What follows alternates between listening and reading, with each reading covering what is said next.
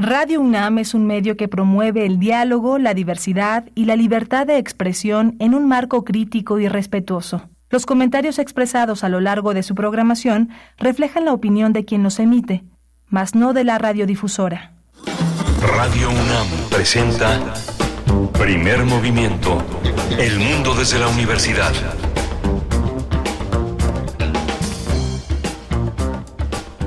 Las 7 de la mañana con 6 minutos en esta mañana de febrero 9, viernes 9 de febrero. Ya se acaba, se acaba, se acaba la semana. Vivimos en un mundo, sí, es un mundo complejo.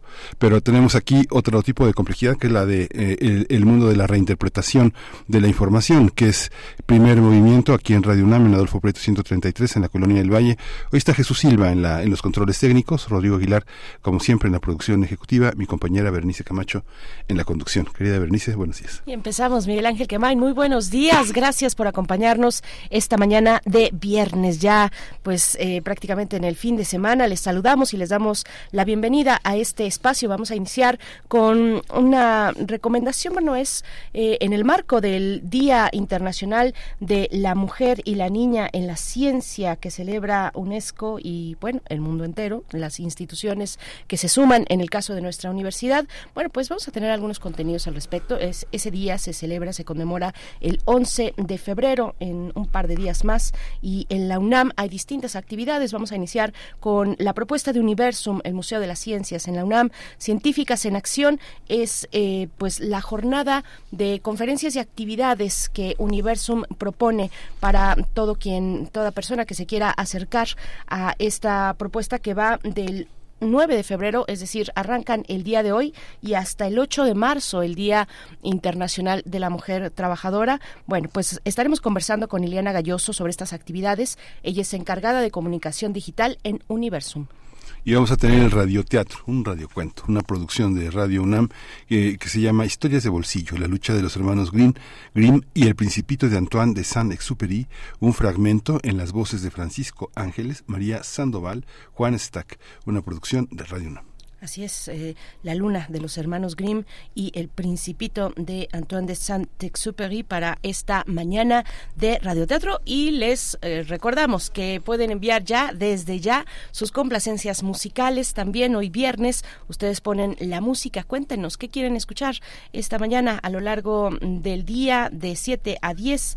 La música que ha de sonar será la que ustedes decidan. Díganos en redes sociales, arroba P Movimiento en X antes Twitter y primer movimiento en Facebook. Tendremos también en la segunda hora una nota sobre la investigación que realizó el Poder del Consumidor sobre las estrategias contra el etiquetado frontal de algunas empresas como Nestlé, como Coca-Cola, como incluso como el Consejo Nacional Agropecuario y el Consejo Coordinador Empresarial cabildearon contra las reformas a la Ley General de Salud en materia de etiquetados claros. Vamos a conversar sobre esta investigación que expone todos estos estos casos. Vamos a estar con la maestra Ana Larrañaga, investigadora en el poder del consumidor.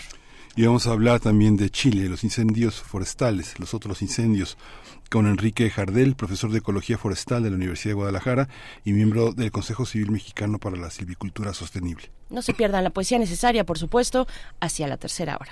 Vamos a hablar con, vamos a hablar de la tía Mariela. Todos tenemos una tía así. Es una comedia que presenta su última función en el Teatro Bar El Vicio con Conchi León. Ella es actriz, dramaturga, una mujer muy importante en el teatro mexicano. Sí, es una es, es ha, tenido este espectáculo una gira por Chicago, una exitosa gira, gira por Chicago y bueno, estará en el Teatro Bar El Vicio. Tendremos también una otra recomendación en el marco del Día Internacional de la Mujer y la Niña en la Ciencia, pero en esta ocasión desde la SIGU, la Coordinación de la Igualdad de Género de la UNAM, eh, conmemoran el Día de las Mujeres, Jóvenes y Niñas en las Ciencias. Vamos a conversar con Jennifer Escobar, colaboradora de la Dirección de Políticas de Igualdad y No Discriminación de la SIGU, la Coordinación para la Igualdad de Género, también con el maestre Rubén Hernández, director de Política, Políticas de Igualdad y No Discriminación de la misma coordinación, la SIGU, eh, Género en la UNAM.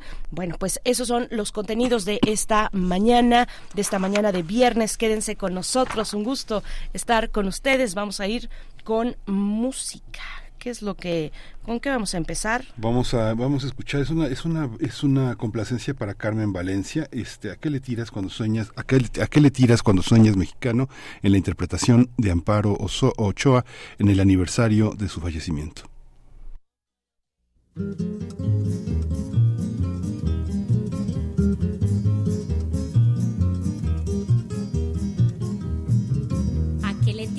cuando sueñas mexicano, rico en loterías con un millón. Mejor trabaja, ya levántate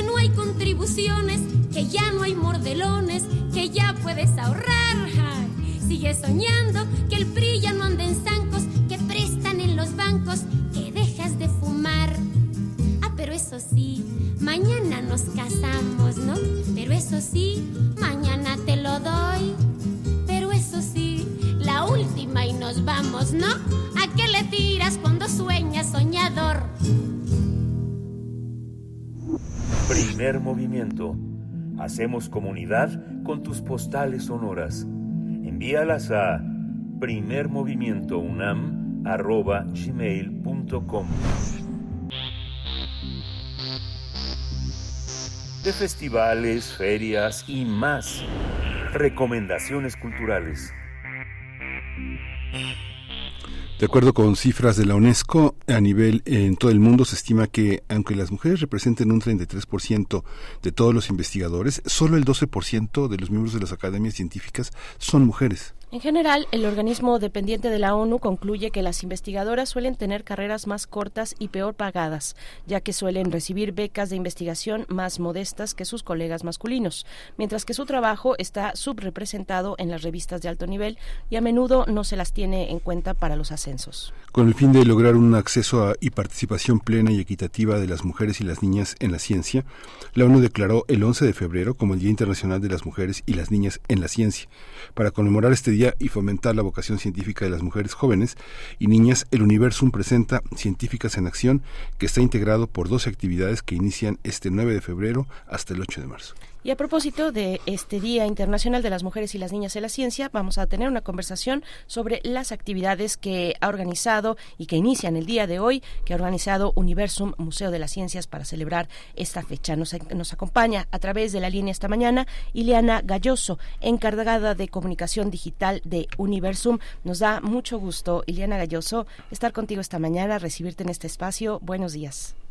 Hola, ¿qué tal? Muy buenos días, Berenice, Miguel Ángel. Un gusto y un placer estar con ustedes esta mañana. Muchísimas gracias, muchas gracias, Elena Galloso, por por este por, por ese entusiasmo que arranca en febrero con muchísimo con muchísimo trabajo la programación que armaron requiere un gran esfuerzo de arranque eh, eh, en enero y vamos a tener una programación muy diversa que además depende mucho también de los visitantes. Cuéntanos cómo está estructurado y cómo, cómo, cómo se van a integrar las personas interesadas.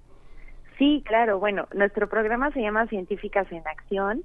Incluye oportunidad de tener materiales a través de las redes sociales y también en la cuestión presencial, eh, obviamente dentro de Universum. Eh, nuestro programa arrancó justo el sábado pasado con una charla de una pequeñita de seis años, queretana, ella de nombre Daira Martínez, y nos habló de tardígrados. esa fue la primera actividad con la que arrancamos y este domingo, eh, digo, habrá más actividades, ahorita les cuento las de redes sociales, pero este domingo tenemos nuestra actividad, digamos, eh, estrella eh, dentro del museo. Vamos a contar con cuatro científicas que van a estar dentro de cuatro salas distintas del museo haciendo charlas demostrativas. Tenemos una eh, química, farmacobióloga, Carol Perelman, que es muy conocida en la comunidad científica, haciendo divulgación de la ciencia. Tenemos una neurocientífica que nos va a hablar también en la parte de cerebro, qué es lo que pasa. Este, tenemos una sala de cerebro, entonces ella estará inmersa en la sala de cerebro. Tenemos una paleontóloga que nos va a contar un poco a propósito de nuestra exposición temporal de dinosaurios entre nosotros, cómo es que eh, hemos evolucionado y cómo estos grandes eh, seres vivían en nuestro planeta hace miles de millones de años, ¿no? Entonces, bueno, y al final también tenemos una matemática que nos va a hablar de mujeres matemáticas eh, dentro de la ciencia, de estos grandes aportes que han hecho durante eh, todos estos años, ¿no? Y aquellas historias que de repente no nos conocíamos, que son súper interesantes. Digo, hemos tenido y hemos avanzado mucho en estas cuestiones de, de dar mayor visibilidad a las mujeres científicas. Seguimos en el camino, seguimos en la lucha, pero hace algunos años era mucho más complicado que, que la comunidad científica volteara a ver a mujeres que hacían ciencia o que hacen ciencia. ¿No? Entonces, esta es nuestra actividad principal, es este domingo 11 de febrero en las instalaciones del museo, estaremos iniciando desde las 12 y cada hora vamos a tener una charla con cuatro de estas grandes mujeres científicas, repito los nombres, estará con nosotros Carol Perelman, eh, la doctora Fabiola Serrano, que ella es neurocirujana del Instituto Nacional de Neurología y Neurocirugía, eh, una curadora educativa de nuestro museo, que es la bióloga Lourdes Martín Aguilar, curadora educativa de, de la sala de evolución, y nuestra subdirectora, Claudia Hernández, ella es matemática, y Claudia nos va a hablar de, de, de Sophie German, una matemática autodidacta del siglo 18 que tuvo que hacer pasar por hombre para hacer matemáticas. Entonces, estas y muchas historias más estarán en el Museo Universo ese domingo. Mm, qué emocionante, Ileana, gracias. Eh, ¿cuál, ¿Cuál dirías que es el enfoque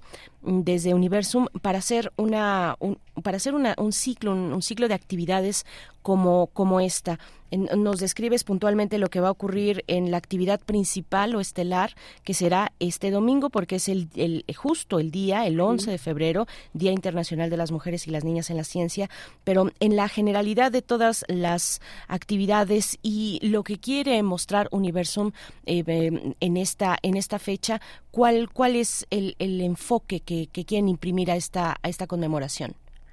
Pues eh, como todos sabemos, Universum es, es un museo de ciencias, un museo universitario, pertenecemos a la UNAM y nos hemos sumado a este esfuerzo especial que ha hecho la Universidad Nacional Autónoma de México junto con la Comisión de Género, de Comisión de Igualdad de Género, de generar este tipo de actividades para visibilizar el trabajo. En nuestro sentido Universum, eh, lo que buscamos es visibilizar el trabajo de las científicas.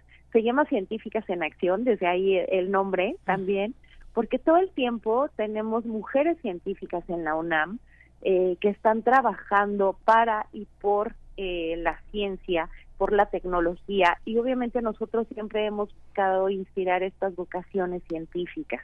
En cada una de las actividades que Universum realiza dentro del museo, dentro y fuera del museo, lo que buscamos es inspirar vocaciones en las niñas, en las jóvenes, que se acerquen a nosotros, que al visitar el museo y regalarles, aunque sea un poquito de historia o un poquito de, ciencia en algunas de nuestras salas, eh, que se queden con eso, ¿no? Al final lo que buscamos es eso en cada una de las actividades y bueno, con mayor razón el 11F eh, nos unimos para poder generar eh, eh, esta semillita, ¿no?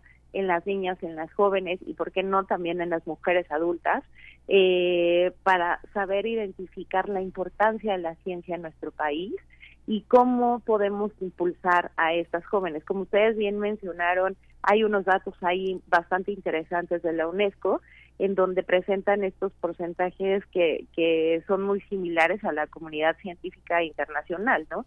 Y que finalmente han llamado muchísimo la atención y buscamos generar políticas educativas, eh, bueno, nosotros desde otro sentido como museo universitario, para generar esta inclusividad y seguir orientando en cuestiones eh, que sean mucho más homogéneas para nuestro país al final, ¿no?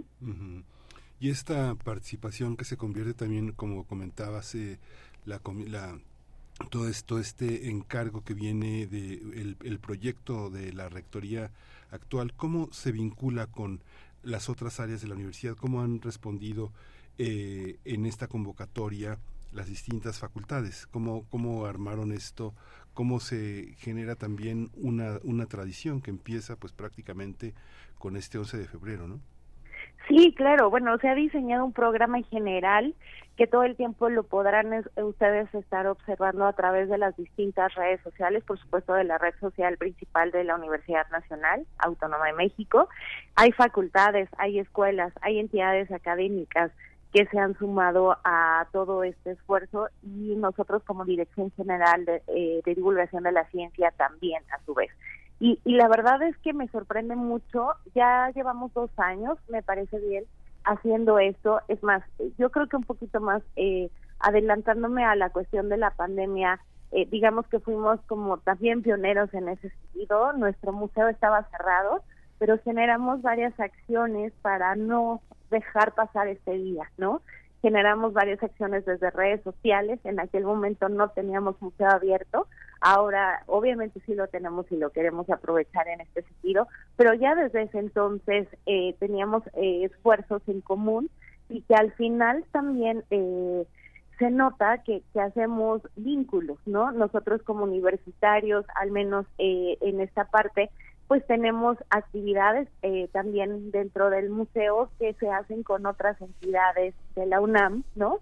Nos ayudan los institutos y demás a generar este tipo de, actividades dentro del museo. Entonces creo que estamos bastante ligados, eh, nuestros esfuerzos están sumados y eso es muy valioso.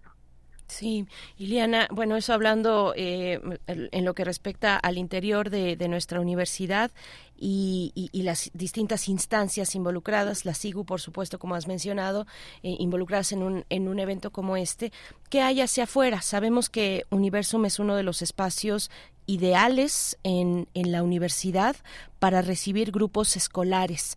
Eh, y yo creo que ahí es donde hay que llegar y ustedes lo tienen muy claro a, a, las chicas y los chicos de las primarias, de las secundarias, de otras escuelas, de escuelas incorporadas en, en, preparatoria, en bachillerato. Eh, ustedes tienen previsto para estas actividades de científicas en acción recibir grupos eh, o cómo o cómo sería esa dinámica y esa vinculación con escuelas, con otras escuelas distintas a las de la universidad. Sí, claro. Bueno, nosotros recibimos escuelas todos los días, afortunadamente. El domingo, que es el día más especial, eh, más bien nuestro museo eh, se llena de familias completas, que van desde pequeñitos a la mamá, el papá y los abuelitos, ¿no? Entonces, ese día tenemos público casual, así es como, como le llamamos. Tal vez algunos peques también nos acompañen, esperemos que sí. Hemos estado haciendo esta difusión eh, a través de las redes sociales, a través de la página web, eh, no nada más de Universum, sino de divulgación de la ciencia y de la UNAM en general. Entonces, bueno, posiblemente también recibamos pequeños de, de distintas escuelas. Obviamente esto también va mucho más allá. No nada más es el 11F, digo, iniciamos hace una semana con la plática que yo les comentaba y va hasta el 8 de marzo. Entonces, la digamos la cartelera de actividades que va a suceder tanto en redes sociales como en presencial ha permeado también a todos los institutos de escuelas que nos visitan día a día. En este en este en, esta cadencia que propone eh, mi compañera Berenice Camacho, hay también la parte de CCH, digamos, hay una parte de ciencia y de matemáticas que son dos de los cuatro ejes que componen la, la factura de la, del CCH y lo mismo pasa en, el, en la preparatoria, que son también cuatro ejes dos de los cuales son física, matemáticas, ingenierías y las ciencias biológicas y de la salud. ¿Cómo se integran los jóvenes en, esta parte? Eh, con todo y que, bueno, hay que tener boleto del museo para entrar, que es un boleto que, bueno, que no es barato, ¿no? Es un boleto que tiene un, que tiene un costo. ¿Cómo incentivar que vale la pena para jóvenes que ya tienen cierta independencia, cierta autonomía, esta, esta inversión? ¿Se tiene que trabajar desde la escuela? Sí, se tiene que trabajar desde la escuela. Nosotros estamos eh, inmersos en ciudad universitaria, entonces el convivir ahí y el tener de cerca a tantas facultades e institutos nos hace un punto de reunión para todos ellos. Si bien efectivamente al menos estas actividades sí tienen un costo de acceso con el boleto de museo, nosotros todo el tiempo estamos generando actividades que también son de entrada libre. Entonces, eh, hacemos conferencias, sobre todo este tipo de conferencias eh, son de entrada libre para que los jóvenes puedan acercarse, no tengan que, pagar absolutamente nada, o nos pueden seguir a través de las redes sociales porque también hacemos transmisiones. Entonces, esto lo, lo hacemos sobre todo para vincular a las y los jóvenes y para que ellos tengan acceso a este tipo de, de información. ¿no? Eh, nuestro público es bien público general, pero también tenemos públicos que son muy específicos, que son muy de nicho, que son muy de ciencia, en fin, tenemos como un, un sinfín de actividades que sabemos a, dónde y a qué tipo de públicos dirigirlos, pero sí hacemos este tipo de esfuerzos también dentro del museo para generar este tipo de actividades a la que todos los jóvenes tendrán puedan tener acceso. Y es que, Iliana, no es, no es menor hablar de, de, la, de la vinculación dentro y fuera de la UNAM, por supuesto dentro también, pero eh, fuera particularmente por las edades a las que se dirigen eh, ustedes eh, en la recepción de distintos grupos, porque importante porque ya ya vemos y sabemos cómo está la cuestión de las brechas de la brecha ya ya lo hemos comentado lo has recuperado tú también estas cifras que em, que saca UNESCO no que hemos dado en la introducción donde eh, sigue siendo una asignatura pendiente acortar esa brecha y, hacerlo en edades tempranas porque ahí es donde hay que sembrar la semilla de la inquietud por la ciencia, por la ciencia, por la tecnología, por la experimentación científica. Es, eh, no es menor, no es menor tener actividades de este calado en nuestra universidad para todo el público, eh, Iliana.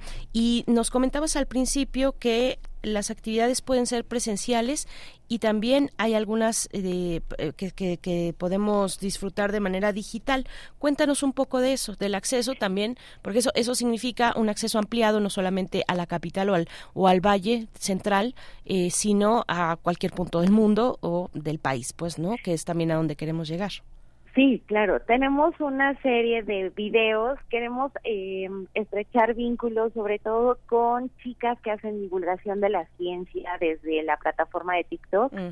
Eh, afortunadamente, el museo ha crecido eh, muy rápido en esta plataforma y hemos encontrado chicas de con estas características que son muy jóvenes y que al final nos van a estar regalando videos muy motivacionales, por así llamarles en el sentido de qué es lo que ellas, digamos, se han enfrentado al ser tan jóvenes, al estar en una plataforma como es TikTok, que está en boga eh, eh, en los últimos años, y que finalmente, ¿qué significa hacer divulgación de la ciencia? Porque sabemos que TikTok es una plataforma enorme, pero si hay un nicho, si hay un, niño, un nicho de educación, si hay un nicho de aprendizaje, a veces pensamos que solamente son bailes o solamente son cuestiones como eh, digamos más, eh, no tanto de contenido, pero sí hay grandes divulgadoras de la ciencia. Entonces nos dimos a la tarea de buscar a estas grandes mujeres. Día con día nos van a estar regalando un video eh, en el sentido de motivar estas vocaciones científicas que yo hablaba.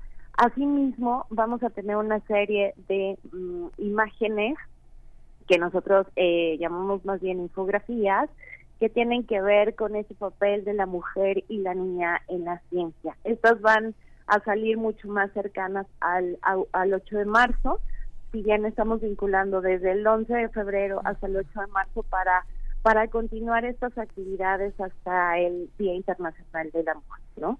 Entonces, eh, esas son las acciones que hemos tomado a través de las redes sociales. Buscamos impulsar a las jóvenes eh, que se dedican a hacer divulgación de la ciencia, al igual que nosotros, y que de verdad se han enfrentado a cuestiones también eh, bastante interesantes, pero que no han dejado de, ser un referente también en nuestro país y que ahí van, ¿no? Y que van creciendo. Entonces, esa es parte de las actividades que tenemos en redes sociales. Sí, cuéntanos un poquito más, Iliana, sobre qué es lo que han encontrado en esa exploración buscando divulgadoras de la ciencia en plataformas como TikTok, porque hay, hay casos muy interesantes, hay chicas que que bueno que además eh, eh, expresan su identidad no eh, de una manera muy muy particular. Yo por ahí sigo a una física española que es medio medio chola. No sé si la si lo ubicas que tiene unas uñas así larguísimas enormes y tatuajes y nos habla de física y, de astrofísica también con, con temas muy interesantes y muy cercanos además. Qué qué es qué es lo que han encontrado ustedes en esta búsqueda pues me parece que son chicas en todos los sentidos inspiradoras. Si bien mencionas hay físicas, nosotros tenemos una astrónoma, eh, tenemos una matemática, hay una chica bióloga y hay una química. Entonces, eh, si bien son diversas disciplinas, cada una tiene como su sello muy, muy personal. Como tú bien mencionas, eh, son mujeres que posiblemente digamos, a este tiempo son mucho más libres y se sienten mucho más libres de compartir también este tipo de información, ¿no? Y que finalmente son muy auténticas. Es decir, no quiere decir que, que dijeron, ay, bueno, hoy voy a hablar de física y mañana a lo mejor me paso a hacer, no sé, otra cuestión. No, no, no. Se ve que finalmente son chicas, la mayoría, que traen una formación eh, académica, y que comparten este entusiasmo por la ciencia a través de esa plataforma. Entonces, yo por eso resaltaba la importancia de tener plataformas como TikTok, que, que si bien están inmersas de, de una diversidad de materiales, ¿no? En cuestión de comunicación, también encontramos este tipo de, de, información que, que nos ayuda a, a ver como es el lado de la ciencia mucho más fresco, ¿no? En Universum buscamos también tener y todo el tiempo estar explorando nuevas maneras o nuevas herramientas de comunicarnos con ese público que, que queremos llegar, que son los niños y los jóvenes, ¿no? Mm, claro. Sí. Y esta, y esta, y esta parte de la estrategia que consiste, no sé cómo lo, qué aspectos de este programa se suman a esto, eh, se trabaja, se inauguran las actividades, participa el público, pero mucho de lo que se hace se queda. Se queda porque hay una inversión en materiales, en diseño web, en diseño de aplicaciones y qué, qué de lo que presentan ahora se queda como parte del patrimonio de Universum. Pues eh, se queda mucho el esfuerzo. Lo que estamos tratando de hacer esta vez, eh, nosotros tenemos foros dentro del museo, ¿no? Y muchos de ellos son utilizados en charlas, en grandes charlas. Tenemos un teatro que, que es bastante grande, pero esta vez buscamos hacer una manera de comunicar mucho más cercana al público. Por eso estas cuatro científicas que vamos a tener este domingo van a estar inmersas en distintas salas. Estamos usando la sala de química, la sala de cerebro, eh, imaginario matemático, que es la sala dedicada a las matemáticas como tal, y una eh, sala de exposición temporal en donde tenemos dinosaurios entre nosotros. Lo que nos quedamos justo es con esta nueva manera de poder eh, tener a la gente mucho más cercana. Si bien tenemos escenarios que usamos, como yo mencionaba, estos teatros, estos auditorios, ah, este estos auditorios, ¿no? Eh, que hacen que el público, digamos, que esté sentado en la butaca y el investigador o la investigadora esté en la parte de enfrente, ¿no? Como sea, si hay una comunicación directa, pero creo que al, al hacer una charla demostrativa dentro de cada una de las salas le da un sabor distinto. Y buscamos justo en, a partir de, de ahora, y ya lo hemos hecho también con anterioridad, buscar esta cercanía es decir, eh, que los niños puedan acercarse a la química farmacobióloga experta en, ¿no? Y que le puedan preguntar cualquier cosa, que se sientan mucho más libres. En ese sentido, creo que nos ayuda a seguir inspirando vocaciones científicas, pero mucho más de cerca, ¿no? Que se sientan a la par, que las niñas y los niños sientan que, ok, ella sabe muchísimo, pero yo puedo llegar a ser como ella, y está aquí, y está a mi lado, ¿no? Eso es lo que buscamos, esa cercanía es la que buscamos al seguir ah, haciendo este tipo de actividades, ¿no? Uh pues cuéntanos qué viene después del domingo, del 11 de febrero. El programa se extiende, como hemos dicho, hasta el 8 de marzo. Entonces todavía hay actividades. Si no podemos asistir este fin de semana, podemos hacerlo posteriormente hasta el 8 de marzo. Eh, cuéntanos eso y también, eh, no sé si, si lograron eh, subir a, las redes de, de, Universum esta, esta conferencia de esta pequeñita de seis años que, que habló del, del, del tardígrado. ¿Qué, qué, nos puedes comentar? Porque debe ser una, pues, una experiencia muy interesante, muy divertida, muy, muy también aleccionadora para, pues, para todos los chicos y, y chicas pequeñas que se acercan a ver algo como esto, ¿no? Sí, fíjate que esta vez no tuvimos transmisión en vivo, nos hubiese encantado, pero buscamos que la gente más bien fuera en presencial. Hay actividades que sí compartimos a través de redes sociales, me decías, ¿quién más viene? Bueno, en Universum no nada más tenemos esta actividad, también vamos a celebrar el amor con una, eh, un evento que se llama Ciencia y Conciencia del Amor e inicia este sábado. Tenemos ahí dos actividades empalmadas, ¿verdad? de dos eventos distintos. Y este sábado tenemos la presentación de un libro queremos vincular los temas del amor con las funciones del cerebro, que es súper importante. Digo, tenemos a propósito una sala hermosa que habla sobre este órgano rector. Entonces, el sábado vamos a tener la presentación del libro, esa es entrada libre, esa sí vamos a tener transmisión en vivo, entonces los invitamos a que asistan o a que nos sigan a través del Facebook. Y ese mismo día vamos a tener varias actividades dentro de la sala del cerebro que nos va a hablar del amor que porque nos enamoramos, porque sentimos lo que sentimos. Digo, todo tiene que ver con químicos que suceden en nuestro cerebro y que ahí vamos a, a obviamente ahondar en el tema y toda la gente puede hacer actividades ese día y el 11 de febrero también. Pues muchísimas gracias.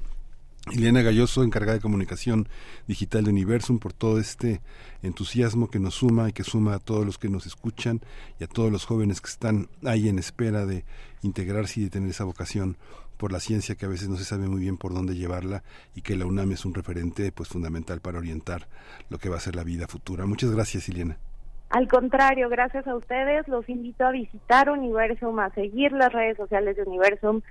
todo el tiempo estamos generando actividades. Ahorita nada más hablé de dos, pero por favor ingresen a la página y todo el tiempo van a ver que tenemos una oferta cultural muy grande para ustedes. Muchas, Muchas gracias. gracias. Buenos días. Buenos días para ti, Ileana Galloso, y bueno, con muchas actividades y mucho trabajo que tienen las compañeras y compañeros de Universum para recibirles a todos ustedes este fin de semana. Y bueno, pues muchos días a la semana pueden consultar universum.unam mx para tener eh, nota de todas de todas las actividades y de su preferida encontrar actividades eh, preferidas en este ciclo científicas en acción del 11 de febrero al 8 de marzo en Universum Museo de las Ciencias junto con la SIGU la, la coordinación para la igualdad de género en la UNAM. Vamos a hacer un corte pero para seguir hablando de estos temas, vamos a escuchar este material de nuestros eh, compañeros y compañeras de UNAM Global, que tiene que ver con revolucionar las ciencias desde el feminismo. Vamos a escuchar. La incorporación de las mujeres a las ciencias no ha sido un camino fácil y su exclusión ha repercutido en la generación del conocimiento. Las ciencias con una perspectiva feminista proponen un enfoque que considera la inclusión del análisis de sexo y género en la investigación. Cuando las mujeres empiezan a incorporar a las distintas áreas y disciplinas del conocimiento, van corrigiendo los contenidos con estas nuevas preguntas. Destaca, por ejemplo, la crítica de Antoinette Blackwell al sesgo de género en la teoría darwiniana de la evolución, que suponía la superioridad masculina. Hay todo un trabajo también sobre tecnologías eh, de reproducción asistida, que a partir de, la, de, la, incorporación, esto de la inclusión de género, estas tecnologías consideran las necesidades de las mujeres, si se quieren reproducir o no, cómo, cuándo y, con qué eh, posibilidades tecnológicas cuentan. En salud, se ha demostrado que los síntomas en enfermedades cardíacas son diferentes entre hombres y mujeres, permitiendo un mejor diagnóstico y atención para ellas cambia la investigación y sobre todo cambia todo el diseño de la investigación, desde el proyecto inicial, las preguntas, los métodos, la observación, la captura de, datos, hasta los resultados obtenidos y el análisis que se hace, cambia muchísimo cuando hay una perspectiva feminista de género a cuando no existe. En 2022, el Instituto Mexicano para la Competitividad registró que casi un millón y medio de personas estudiaban una carrera en ciencias, ingeniería, matemáticas y tecnología. Solo 33.17% eran mujeres. Por ello, es fundamental seguir impulsando que ellas formen parte de las ciencias y contribuyan en generar conocimiento. La ciencia se hace desde las mujeres, para las mujeres y con las mujeres, y esto hace que los contenidos tradicionales que tenían las disciplinas se vayan modificando, mejorando, corrigiendo, aumentando.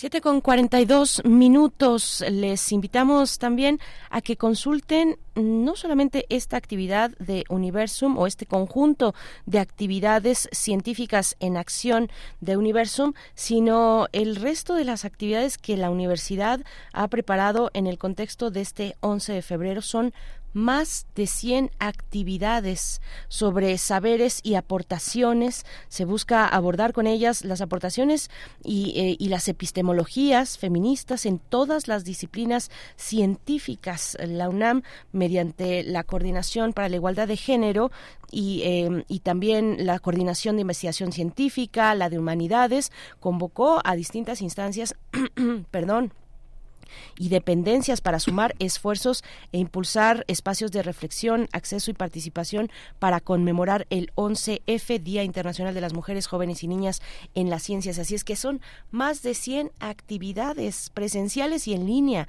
Y bueno, con este objetivo de visibilizar, de abordar aportaciones científicas, saberes, eh, epistemologías en distintas disciplinas.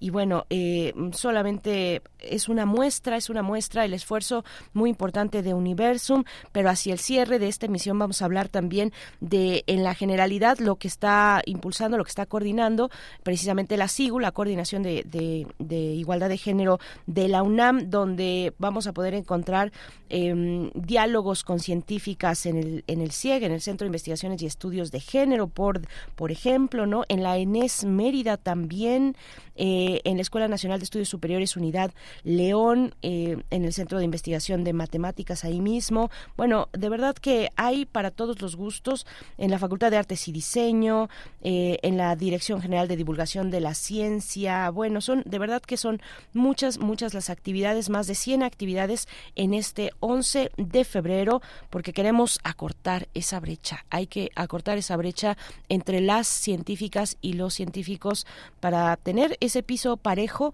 en, favor de toda la sociedad mexicana, porque de eso se trata cuando un país promueve desde las pequeñas semillas, la favorece, favorece la ciencia, la tecnología de generación nacional. Pues bueno, eh, no, no se pierdan todas las actividades. Pueden, de hecho, la Gaceta de la UNAM en esta edición, en su edición reciente del día de ayer, pues tiene en su portada todos los detalles, todos los detalles de eh, este, de estos eventos, de estas actividades, pero además reflexiones en torno a, este día, como la que acabamos de escuchar, revolucionar la ciencia desde los feminismos, pero también podemos encontrar, bueno, las razones detrás del 11 de febrero de esta conmemoración, por ejemplo, también la educación matemática de las niñas, cuerpo y género. No se pierdan la, la Gaceta de esta edición para tener todos los detalles, Miguel Ángel. Sí, es muy interesante. Eh,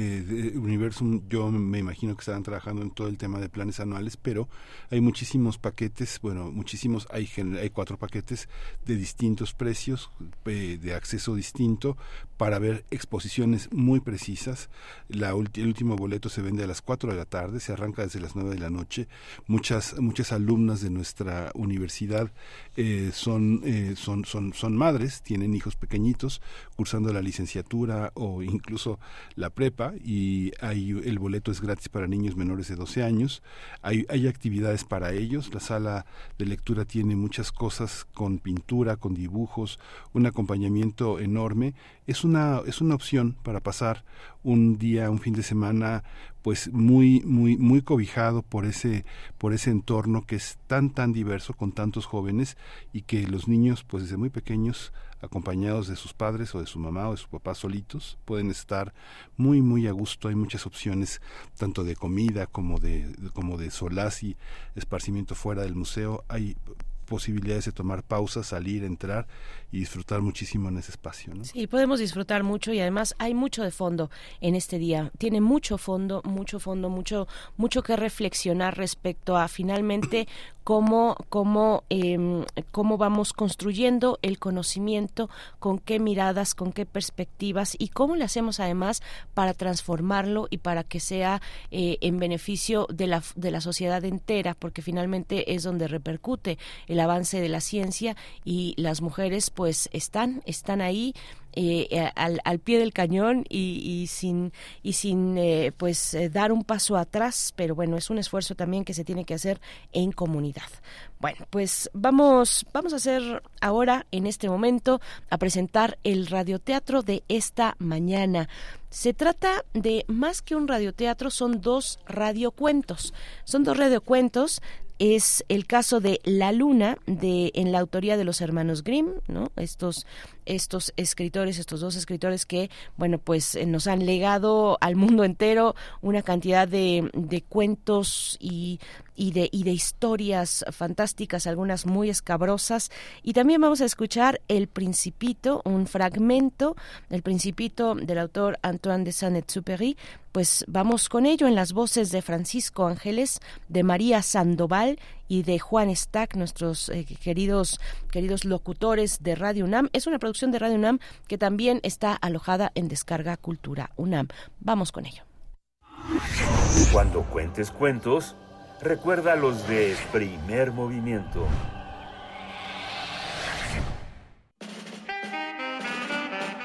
Historias de bolsillo. Diminutos relatos sobre fenómenos astronómicos.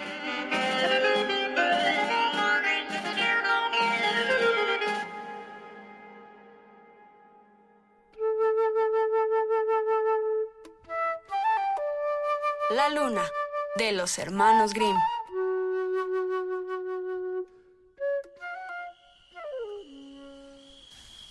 En tiempos muy lejanos hubo un país en que por la noche estaba siempre oscuro y el cielo se extendía como una sábana negra, pues jamás salía la luna ni brillaban estrellas en el firmamento.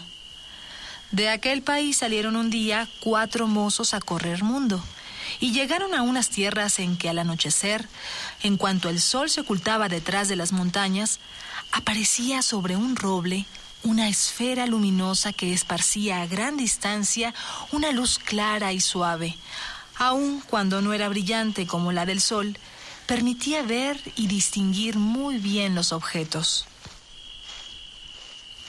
Los forasteros se detuvieron a contemplarla y preguntaron a un campesino que acertaba a pasar por allí en su carro qué clase de luz era aquella. Es la luna. Nuestro alcalde la compró por tres escudos y la sujetó en la copa del roble. Hay que ponerle aceite todos los días y mantenerla limpia para que arda claramente. Para ello, le pagamos un escudo a la semana. Esta lámpara nos prestaría un gran servicio.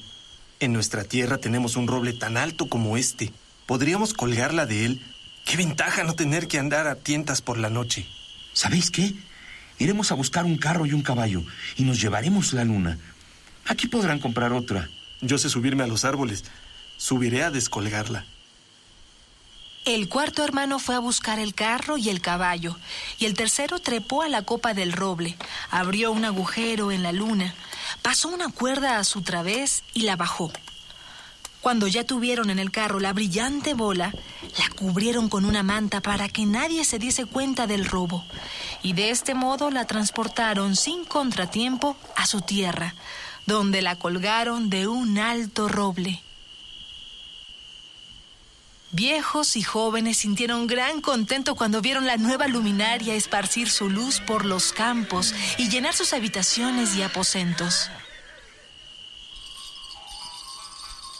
Los enanos salieron de sus cuevas y los duendecillos, en sus rojas chaquetitas, bailaron en corro por los prados.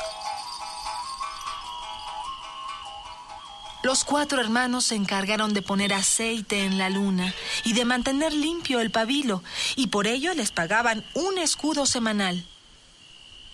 Pero envejecieron, y cuando uno de ellos enfermó y previó la proximidad de la muerte, dispuso que depositasen en su tumba al enterrarlo la cuarta parte de la luna de la que era propietario.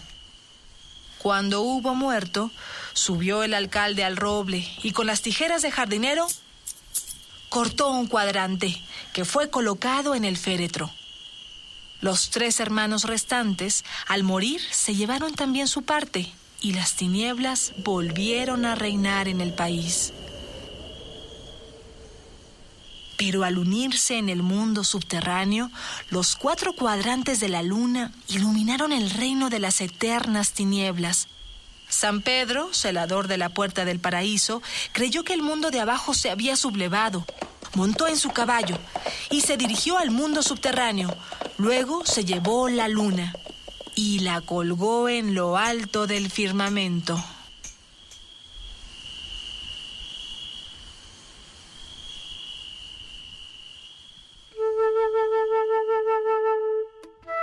La luna, de los hermanos Grimm.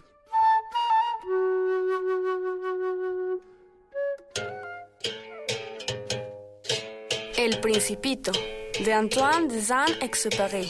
Fragmento.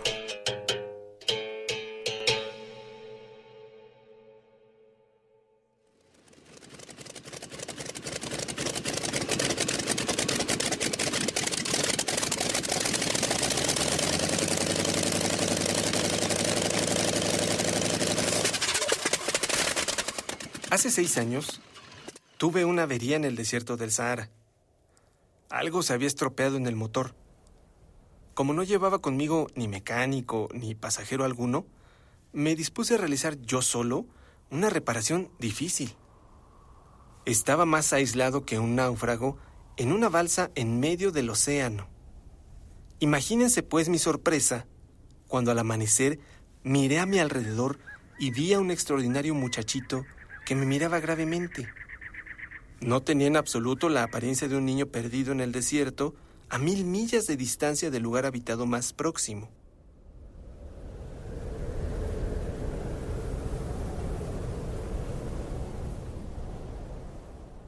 El principito, que me hacía muchas preguntas, jamás parecía oír las mías. Fueron palabras pronunciadas al azar las que, poco a poco, me revelaron todo. ¿Qué cosa es esa? Eso no es una cosa. Eso vuela. Es un avión. Mi avión. Me sentía orgulloso al decirle que volaba. ¿Cómo? ¿Has caído del cielo? Sí, le dije modestamente. Ah, qué curioso. Su carcajada me irritó mucho. Me gusta que mis desgracias se tomen en serio. Entonces, ¿tú también vienes del cielo? ¿De qué planeta eres tú? Divisé una luz en el misterio de su presencia y le pregunté bruscamente, ¿tú vienes pues de otro planeta? Pero no me respondió. Movía lentamente la cabeza, mirando detenidamente mi avión. Es cierto que, encima de eso, no puedes venir de muy lejos. Y se hundió en un ensueño durante largo tiempo.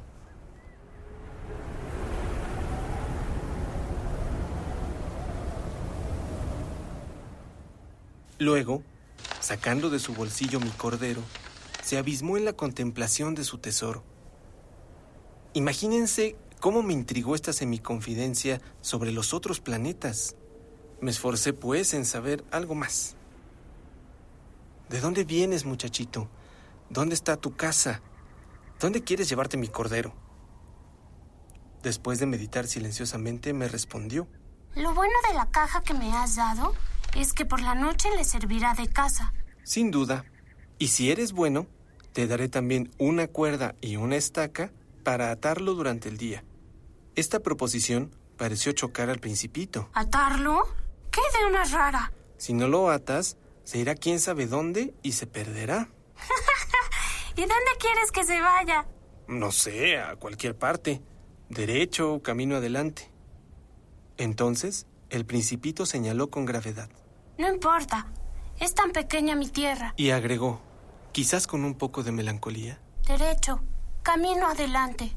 No se puede ir muy lejos.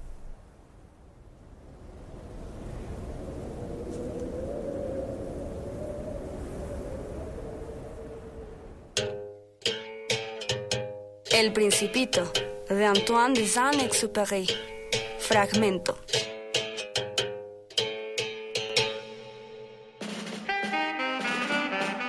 Historias de bolsillo. Diminutos relatos sobre fenómenos astronómicos.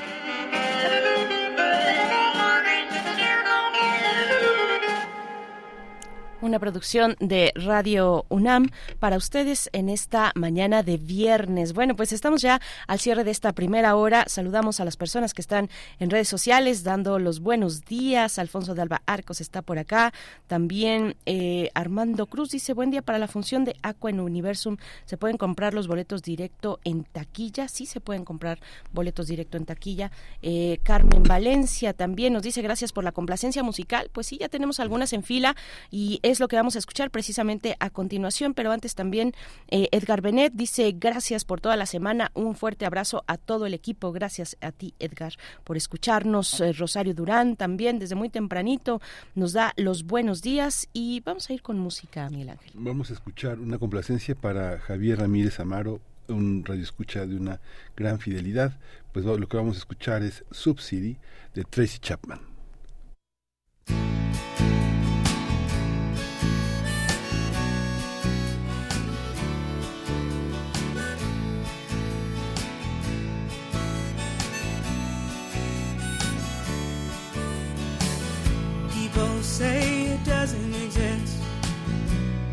No one would like to admit that there is a city underground. People live every day off the waste and decay, off the discards of their fellow man. Here in Sub City, life is hard. We can't receive any government relief. Won't you please, please give the president my honest regards for this regarding me. There's too much crime in these city streets. My sentiments exactly. Government and big business hold the purse strings. When I worked, I worked the factories. I'm at the mercy of the world. Guess I'm lucky to be alive.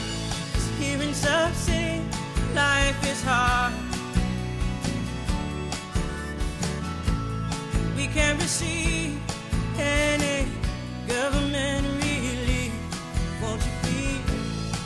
Mr. President my honest regards for this regarding me? They say we're falling through the cracks. They Say the system works, but we won't let it help. Síguenos en redes sociales. Encuéntranos en Facebook como Primer Movimiento y en Twitter como arroba PMovimiento. Hagamos comunidad.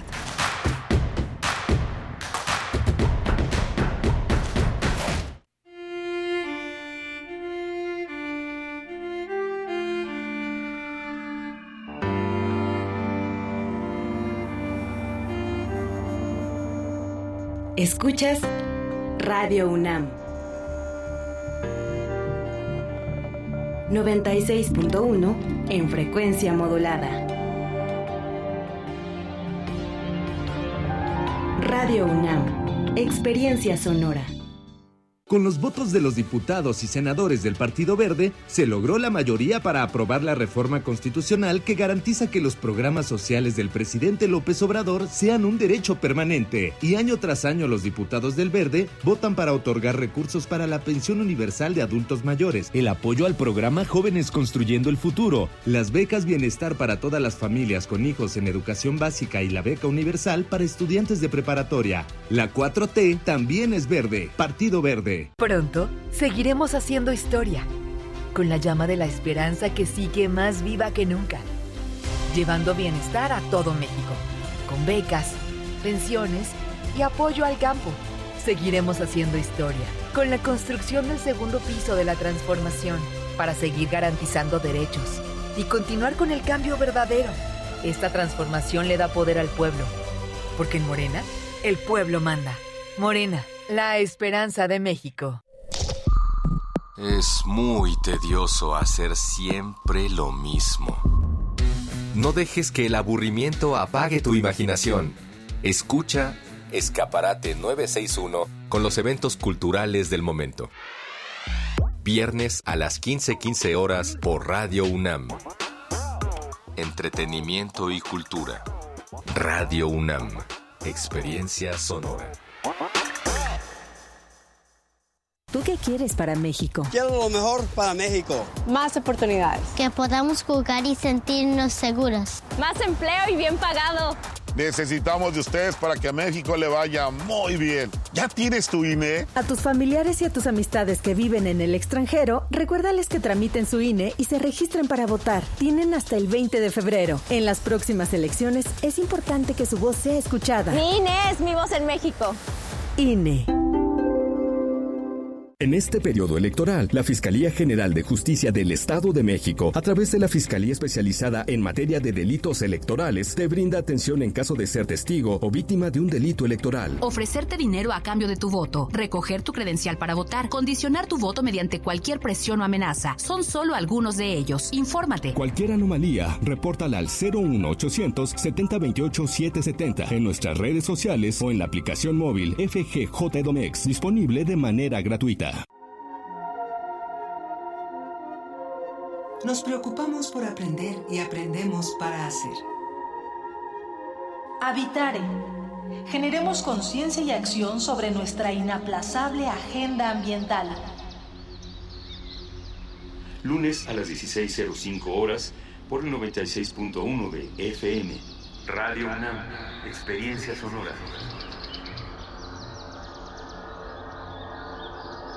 Qué bueno que a Patita le dieron el trabajo. Iba a ganar re bien. Ahora los jóvenes tienen más oportunidades. ¿Te acuerdas cuando el salario mínimo estaba en 80 pesos? Tan bajo estaba. ¿Ya se te olvidó? Acuérdate. No alcanzaba, viejo. El salario mínimo rompió un récord histórico. Nunca antes en México había subido tan justamente y a partir de 2024 cada mexicano ganará más por su trabajo. Acuérdate, el PT es la 4T. Defender una nación ordenada, unida, libre y en paz. Fue así en la defensa del INE y los poderes de la Suprema Corte. Luchamos por el regreso del Seguro Popular, las estancias infantiles y tener medicamentos para todas y todos. Apoyamos el Fondo de Emergencia de Desastres Naturales y exigimos atención a las víctimas del huracán Otis. Eso es estar del lado correcto de la historia, con un Congreso de Acción Positiva para México. El cambio positivo, PAN. Este es el sitio donde se intersecta toda la música. Toda. Intersecciones. Encuentros de la fusión musical. Todos los viernes a las 21 horas por el 96.1 de FM. Radio UNAM. Experiencia sonora. Encuentra la música de primer movimiento día a día en el Spotify de Radio UNAM y agréganos a tus favoritos.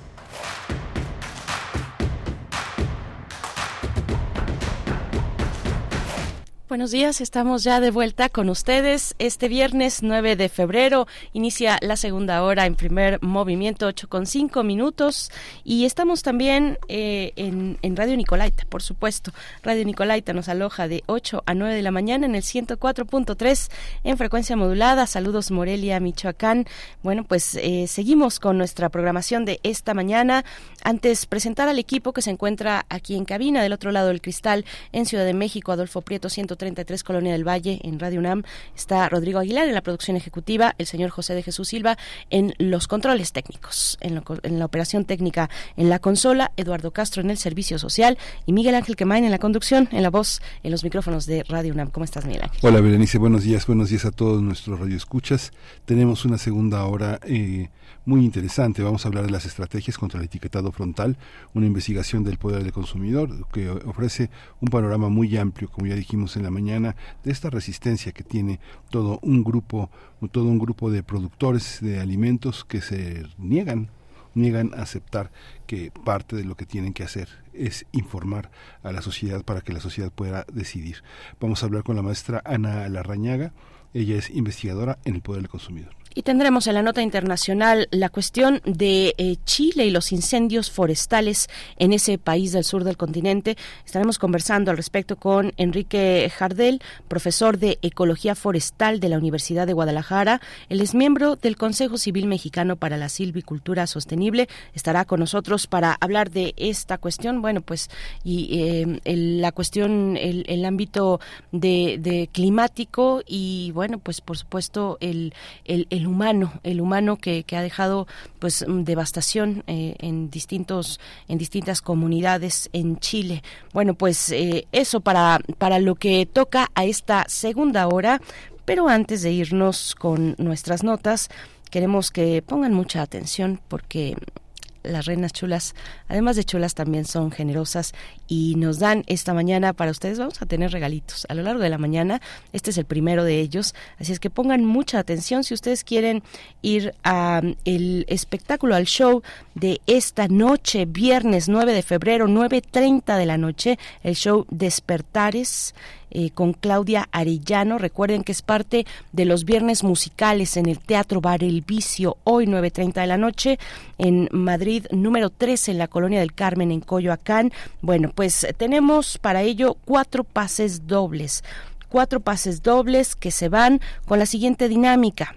En X, antes Twitter, busquen la publicación que ya Tamara Quirós puso en esa red social, en nuestra cuenta, busquen en arroba P Movimiento en X y ahí en esa publicación comenten, eh, comenten con su nombre completo, con su nombre para ubicarlos, para ubicarles bien y con eh, etiquetando a un amigo, arrobando a un amigo, a una amiga, amigue, a quien quieran ustedes eh, acompañarse y, llevar a invitar al Teatro Bar El Vicio esta noche de viernes para empezar muy bien el fin de semana. Pues bueno, qué, qué, qué mejor opción que el Teatro Bar El Vicio con el show musical Despertares con Claudia Arellano, 9.30 de la noche. Estamos esperando sus, sus, su participación en X. Em, bueno, pues vamos ya con la nota, la nota para hablar de las estrategias contra el etiquetado frontal, una investigación del poder del consumidor.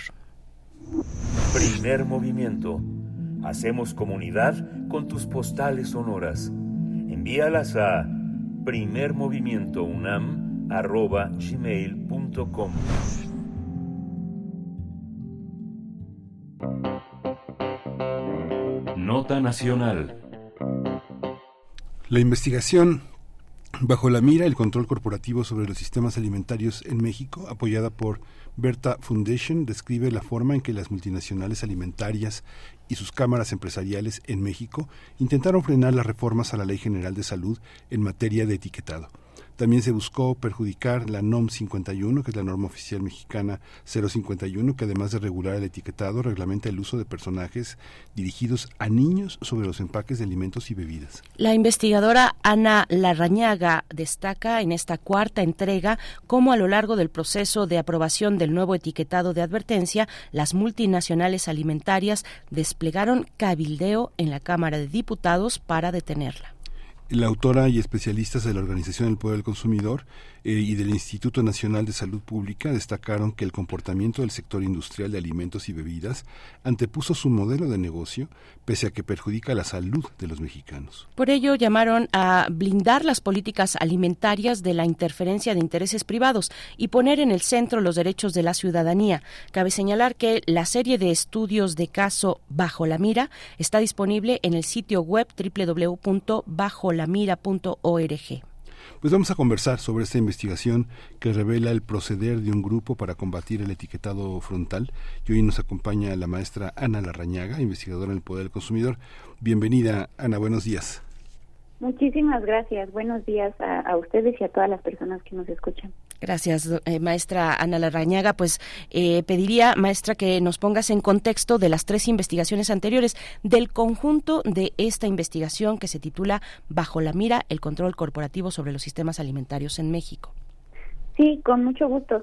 Eh, pues justamente esta serie de investigaciones, en realidad consta de tres estudios de caso, em, que lo que buscan es identificar y, exponer aquellas prácticas de diferentes entidades comerciales que están ejerciendo influencia dentro de la toma de decisión de nuestros sistemas alimentarios y, ejemplificar o, dejar en evidencia cómo esta toma de decisión al ser modificada termina por beneficiar eh, pues mayormente a, estas grandes corporaciones y pasar por encima eh, pues de, diferentes derechos, de los derechos a la salud, a un medio ambiente sano, ¿no?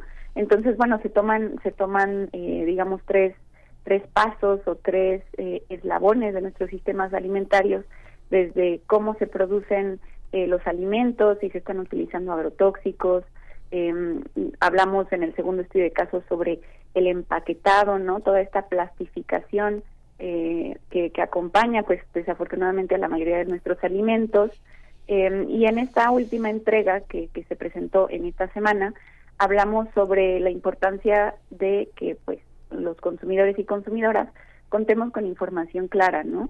Y, y de cómo eh, pues diferentes industrias alimentarias y, cámaras empresariales ejercieron eh, presión en diferentes etapas eh, de la aprobación de un nuevo sistema de etiquetado eh, pues de nuevo tratando de, proteger o de priorizar este interés comercial, ¿no?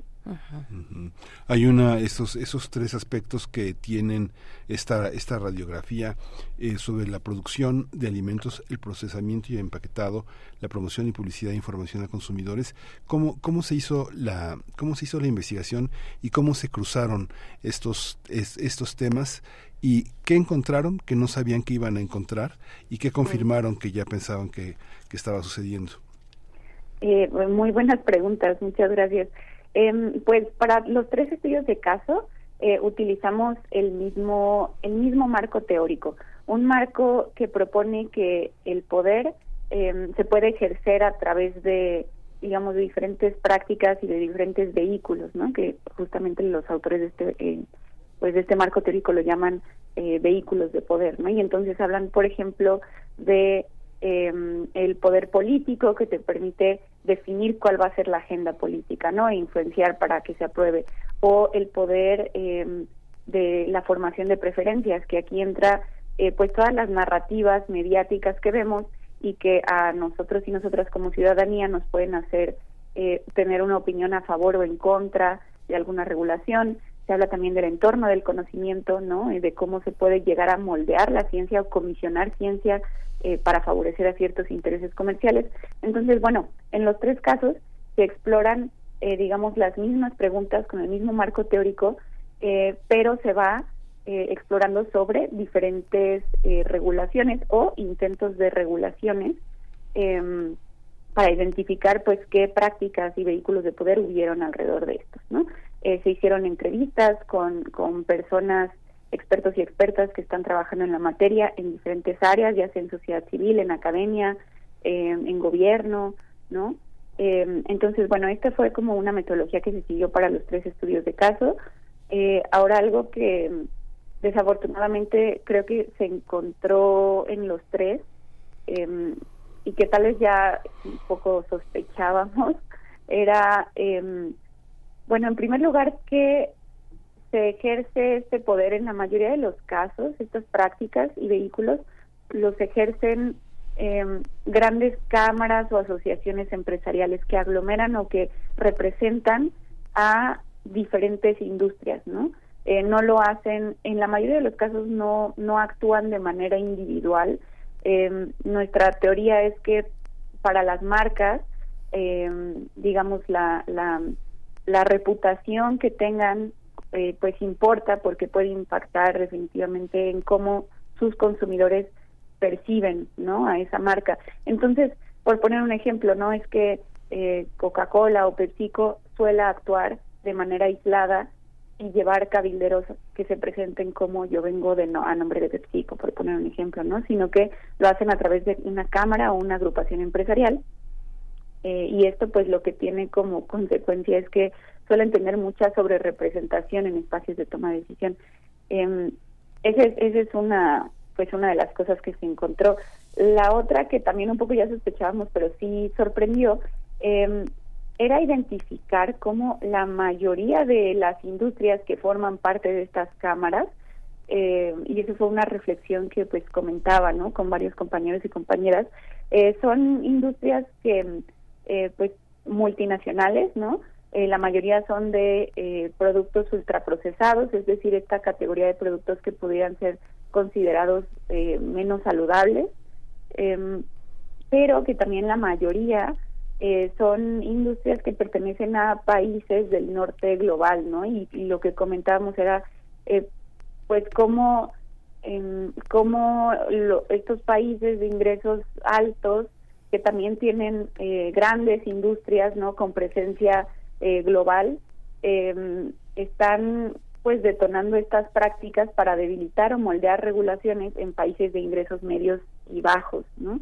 Eh, porque decíamos, bueno, si son una multinacional, seguramente esta forma de actuar podría ser similar en otros países, ¿no? No es que sea algo, en estos estudios de casos solo se habla de México, pero nuestra sospecha es que eh, estas prácticas, eh, pues seguramente podrán darse en, en, otros contextos, ¿no? Para ir moldeando regulaciones a favor de pues de muchas multinacionales, ¿no? Entonces, bueno, esas son como algunas de las cosas que, que, encontramos y que reflexionábamos, ¿no? ¿Qué, entidades son? Bueno, eh, antes, antes de ello, de que nos comentes, maestra Ana Larrañaga, que las entidades no comerciales que, que fungen como vehículo de cabildeo a favor de los intereses de estos, de esta, de esta industria, de estas empresas que forman parte de la gran industria alimentaria, pues hacer el comentario de precisamente esa gran industria alimentaria está, por poner un ejemplo, en el centro actualmente de las protestas en España, ¿no?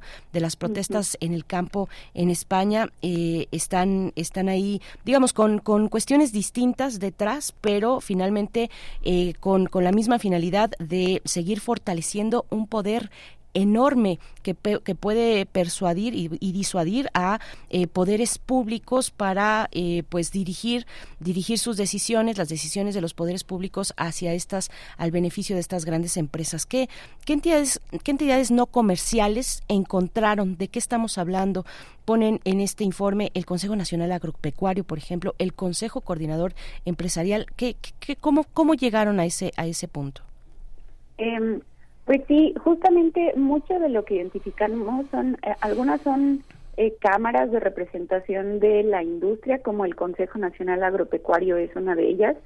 Interesantemente también hay muchas otras mm, que lo que hacen es, por ejemplo, formar think tanks o eh, fundar organizaciones em, de la sociedad civil, o sea, legalmente constituidas están como una asociación civil, que sin embargo reciben su financiamiento de alguna industria o algún grupo de industrias y aquí un ejemplo muy concreto podría ser em, una asociación en México que se llama MixBev que antes se llamaba AMPRAC, ¿no? Y era Asociación Nacional de Productores de Refrescos y Aguas Carbonatadas, ¿no? Por ejemplo.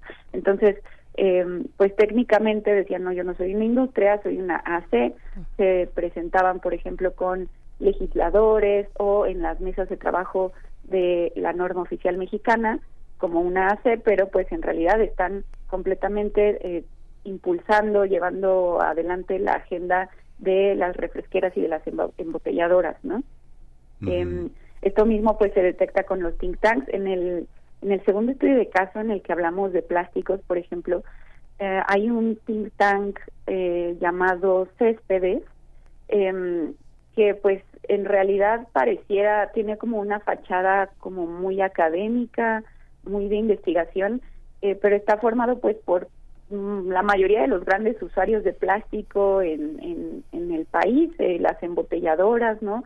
industrias alimentarias y también, por ejemplo, ahí adentro encontramos otros actores eh, más relacionados con, eh, por ejemplo, la perforación de los suelos para extracción de petróleo como Grupo México, ¿no? Petróleo que es la, eh, pues la, la un insumo para la producción de los plásticos. Entonces vemos cómo hay algunas cámaras en las que se juntan eh, diferentes industrias, ¿no? La industria alimentaria, que son grandes usuarios de plásticos, con industrias que eh, pues se encargan de poner todo listo para la extracción de, de algunas materias primas para la producción de plásticos.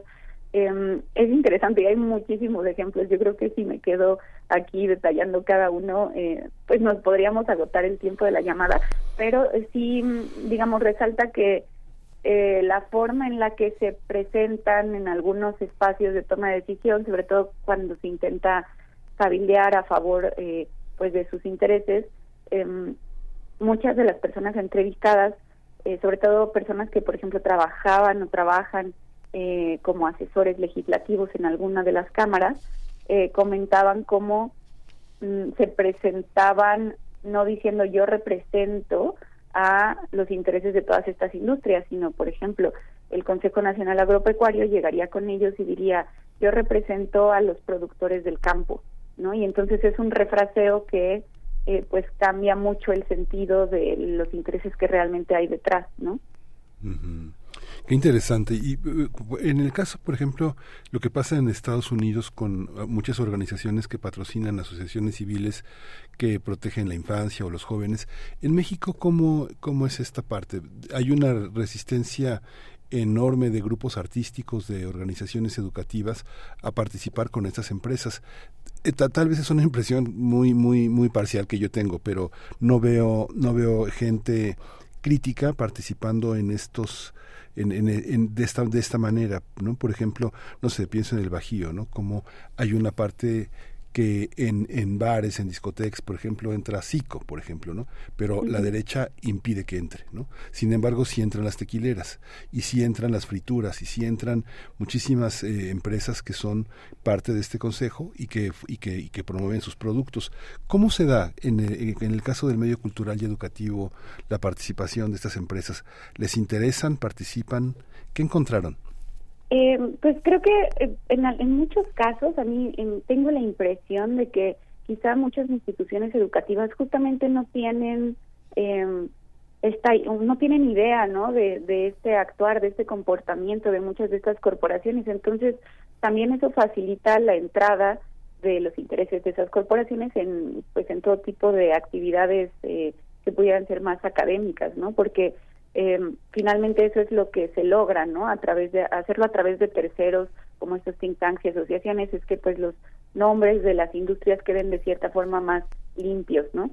Eh, identificamos, eh, por ejemplo, en el segundo estudio de caso, justamente eh, en el que eh, exploramos el tema de la plastificación de los sistemas alimentarios, em, que en la en la en la parte del vehículo eh, de, del entorno del conocimiento, eh, muchas de estas industrias, a través de, de nuevo sus propias asociaciones civiles, eh, lo que estaban haciendo era eh, preparar y lanzar y ofrecer a escuelas cursos en línea, ¿no? Sobre educación ambiental, que son cursos gratuitos que los estudiantes se pueden inscribir y reciben un diploma y lo que estaban haciendo estas asociaciones que pues finalmente trabajan para las industrias alimentarias era eh, ofrecer, eh, impartir estos cursos en, en las escuelas, ¿no?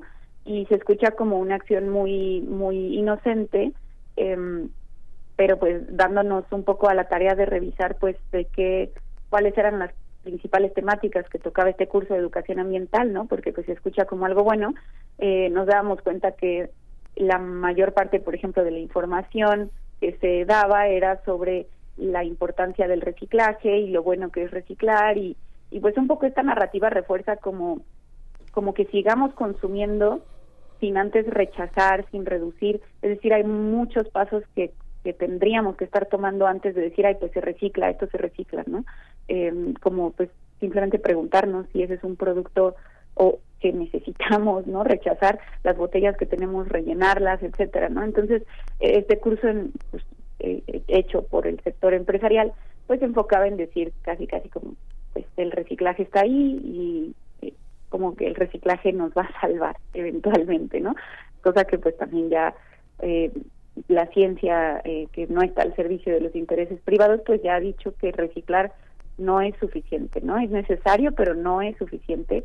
Y bueno, pues este es un, un ejemplo, ¿no? Pero eh, yo creo que justamente estos acercamientos que puedan tener con instituciones públicas o educativas que, que sean eh, pues exitosos, eh, lo son en gran medida porque la reputación de muchas de estas marcas eh, sigue estando intacta gracias a que actúan a través de estos eh, actores, eh, pues que un poco tienen un frente que se ve diferente al de la marca, ¿no?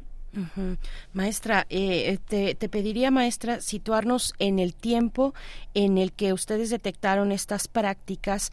Eh, entiendo que fue un el, el, momento de la discusión y aprobación de la NOM 51, de la norma oficial mexicana 51, eh, porque ustedes además mencionan opacidad de los procesos de normalización anteriores a ese ordenamiento. Eh, una opacidad caracterizada, nos dicen ustedes en este estudio, por la cercanía entre exfuncionarios de COFEPRIS, ponen el caso de Patricio Caso y de Miquel Arriola, y ejecutivos de cámaras e industrias como Coca-Cola y con México.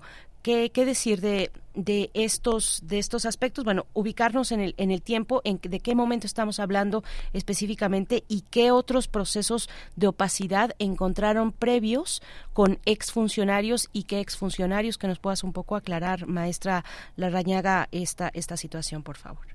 Sí, claro que sí, con mucho gusto. El, el caso del etiquetado es muy interesante porque el modelo que se tenía actualmente eh, que se llama modelo GDA o, o, guías diarias de alimentación, eso es lo que significa el GDA. Mm.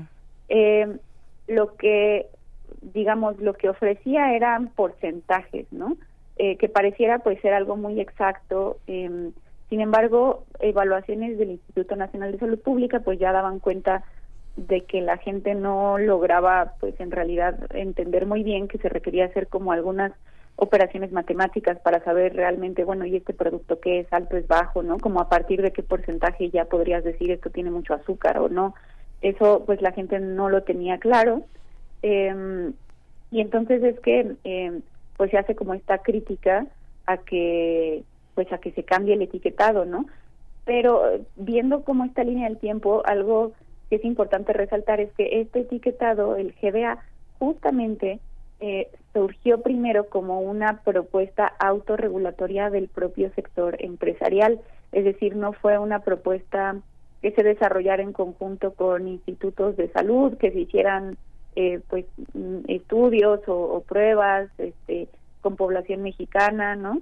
Eh, sino que era una propuesta de autorregulación, es decir, las propias industrias por ahí de 2010 eh, trajeron esta propuesta y dijeron la vamos a auto implementar. En ese momento se aplicaba de esa manera muy desorganizada eh, porque no estaba como tal normada, ¿no? Eh, y después para 2014 em, estas propuestas que, fue, que fueron de, desde su nacimiento autorregulatorias, es decir, autodefinidas y autoimplementadas por el sector alimentario, eh, pasan a ser una norma oficial mexicana, la, la 051. Eh, y pues aquí es en donde se señala esta eh, pues primera opacidad o, o, bueno como eh, una relación o una aprobación que no debió ser así tal cual pásame tu auto, autorregulación y yo la hago norma ¿no? Em, porque pues después a través de solicitudes de acceso a información el poder del consumidor al poder del consumidor le responden la COFEPRIS que no hubo grupos de trabajo eh, que no había minutas no porque bueno la, la organización pues preguntaba en ese entonces, bueno, ¿cómo es que esto se aprobó a nivel de norma? Queremos las minutas, queremos el anteproyecto de norma, ¿no? O sea, ¿cuándo, ¿cuándo se convocaron estos grupos de trabajo? Se, se preguntó esto, ¿no? A través de solicitudes de información y la respuesta es no hubo eh, no hubo grupos de trabajo, ¿no? Em, se dan pues los nombres de algunos abogados de Cofepris que redactaron la norma y después salen a la luz eh, eh, correos, ¿no? que habían intercambiado eh, funcionarios de COFEPRIS con eh, ejecutivos de Coca-Cola, ¿no? Y los correos hablaban sobre el etiquetado. Em, y bueno, pues es que tenemos el etiquetado GBA durante varios años más, hasta que eh, en 2019 pues se cambian, ¿no? Reformas en la Ley General de Salud, se lleva a cabo este proceso de normalización y finalmente en 2020 pues es que ya queda eh, esto completamente aprobado, ¿no? Publicado en el diario oficial de la Federación. Pero antes de eso, pues hubo, eh, pues todo este, estos procesos en los que no no se convocó a sociedad civil, no se convocó a la academia. Eh, uno cuando busca las normas oficiales mexicanas, estas tienen que tener el listado justo al inicio de, eh, pues de quiénes fueron las las partes, ¿no? Que estuvieron ahí, que participaron y pues en la norma aprobada anteriormente el listado era únicamente industrias, ¿no? Y que al mismo tiempo eso no coincidía con esta respuesta de que no hubo grupo de trabajo, pero en la norma sí había una lista, pero esa lista solo era sector privado, ¿no? Entonces ahí veíamos que a Bimbo, a Danone, a Nestlé, a Coca-Cola, a Hershey's, a Wrigley Mart, o sea, puras industrias. Eh, entonces, bueno, pues esa, esa opacidad eh, existió, ¿no? Y bueno, pues en, en el proceso que se detona en 2019, eh, contamos eh, para ese entonces con eh, ejecutivos diferentes en la COFEPRIS, ¿no? Con funcionarios diferentes en la COFEPRIS, que afortunadamente en esta ocasión no dan como esa puerta completamente abierta a las industrias.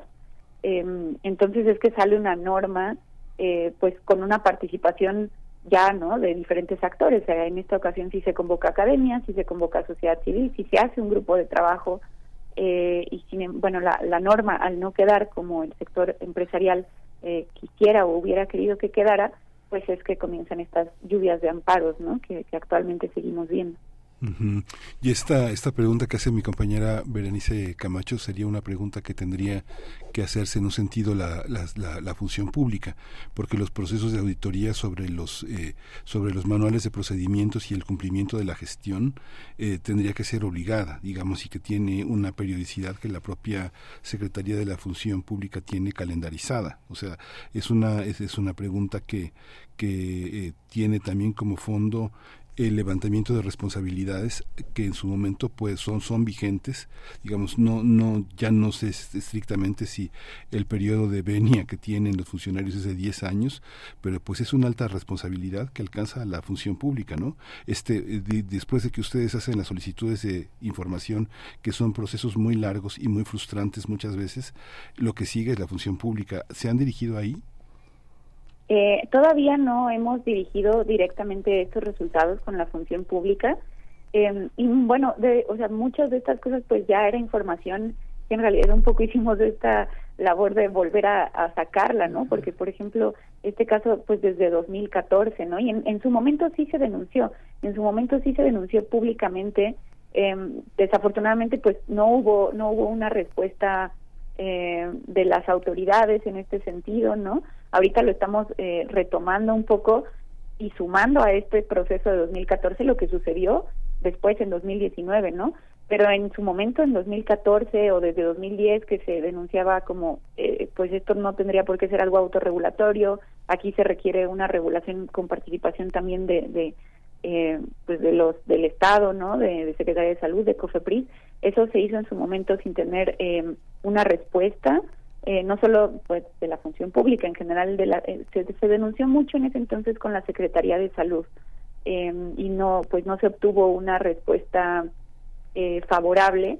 De hecho en ese entonces pues Secretaría de Salud justamente los funcionarios que estaban ahí tenían mucho esta disponibilidad de trabajar em, junto con las industrias no y bueno pues esto algo que también no señalamos en el estudio de caso es como eh, pues no quedó ahí no exfuncionarios de Cofepris como Patricio Caso actualmente eh, trabajan en Coca-Cola México no entonces fue una relación que no únicamente quedó como en este intercambio de correos sino eh, pues en un salto de, de, actores como Patricio Caso del sector público al sector privado. Entonces esto pues también en, en la literatura científica es lo que definen como una puerta giratoria, ¿no? Como un, un exfuncionario de un organismo regulatorio, ¿no? Que conoce perfectamente los procedimientos dentro de la COFEPRIS, después pasa a estas áreas de government affairs de una multinacional y entonces pues tienen como todo el conocimiento, ¿no? Cómo, cómo funciona la autoridad, cómo solicitar algunos permisos, eh, este conocimiento no, digamos que migra hacia el sector privado y pues está sucediendo todo el tiempo, ¿no? Digo, en este caso se, se habla específicamente de, de ese tema, ¿no? Pero en realidad estos intercambios entre el sector público y el privado y el conocimiento que se lleva eh, de un lado a otro, eh, pues puede ocasionar pues muchas facilidades, sobre todo para el sector eh, privado, respecto de cómo obtener algún permiso o salir librados en algún proceso, ¿no? Por supuesto, pues muchas gracias, maestra Ana Larrañaga. Eh, eh, concluyen en esta investigación eh, coincide el Poder del Consumidor y el Instituto Nacional de Salud Pública que el comportamiento del sector industrial de alimentos y bebidas muestra un patrón claro de acciones de incidencia política que socavan el derecho a la salud y a la alimentación, anteponiendo su modelo de negocio a los derechos fundamentales y recomiendan eh, blindar las políticas alimentarias de la inferencia de la interferencia perdón de intereses privados y poner en el centro los derechos de la ciudadanía muchas gracias eh, maestra Larañaga por esta conversación esta investigación esta serie de estudios de caso bajo la mira se encuentra en la plataforma en el sitio electrónico www.bajolamira.org para quien quiera consultar más a, más a detalle por el momento agradecemos eh, esta mañana y esta charla contigo maestra Larañaga hasta pronto. Muchas gracias por el espacio. Que tengan buen día. Vamos a ir con música. Vamos a una complacencia para Edgar eh, Bennett, que es eh, eh, un grupo bielorruso que se llama The Violent Jews y la canción se llama Yenejochu.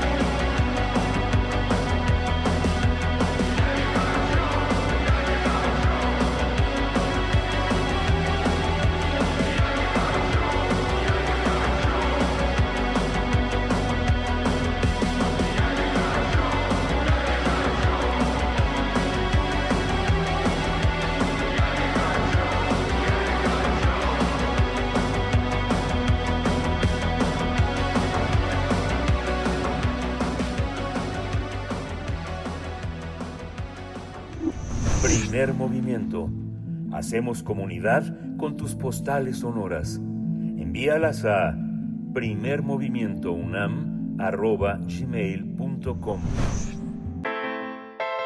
Nota Internacional Chile enfrenta una ola de incendios forestales que ha cobrado más de 130 vidas, mientras que alrededor de 15.000 viviendas resultaron afectadas y son 300 las personas que siguen desaparecidas.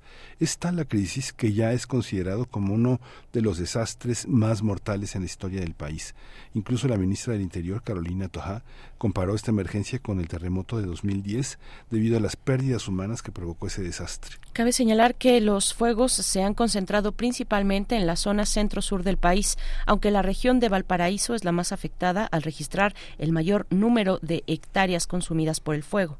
El presidente Gabriel Boric anunció la donación del mobiliario para los Juegos Panamericanos, Panamericanos del 2023 para los damnificados y también la condonación de las cuentas de agua para las viviendas afectadas por los incendios. También Boric pidió recopilar toda la información sobre el origen de los incendios sin descartar la posibilidad de que hayan sido provocados.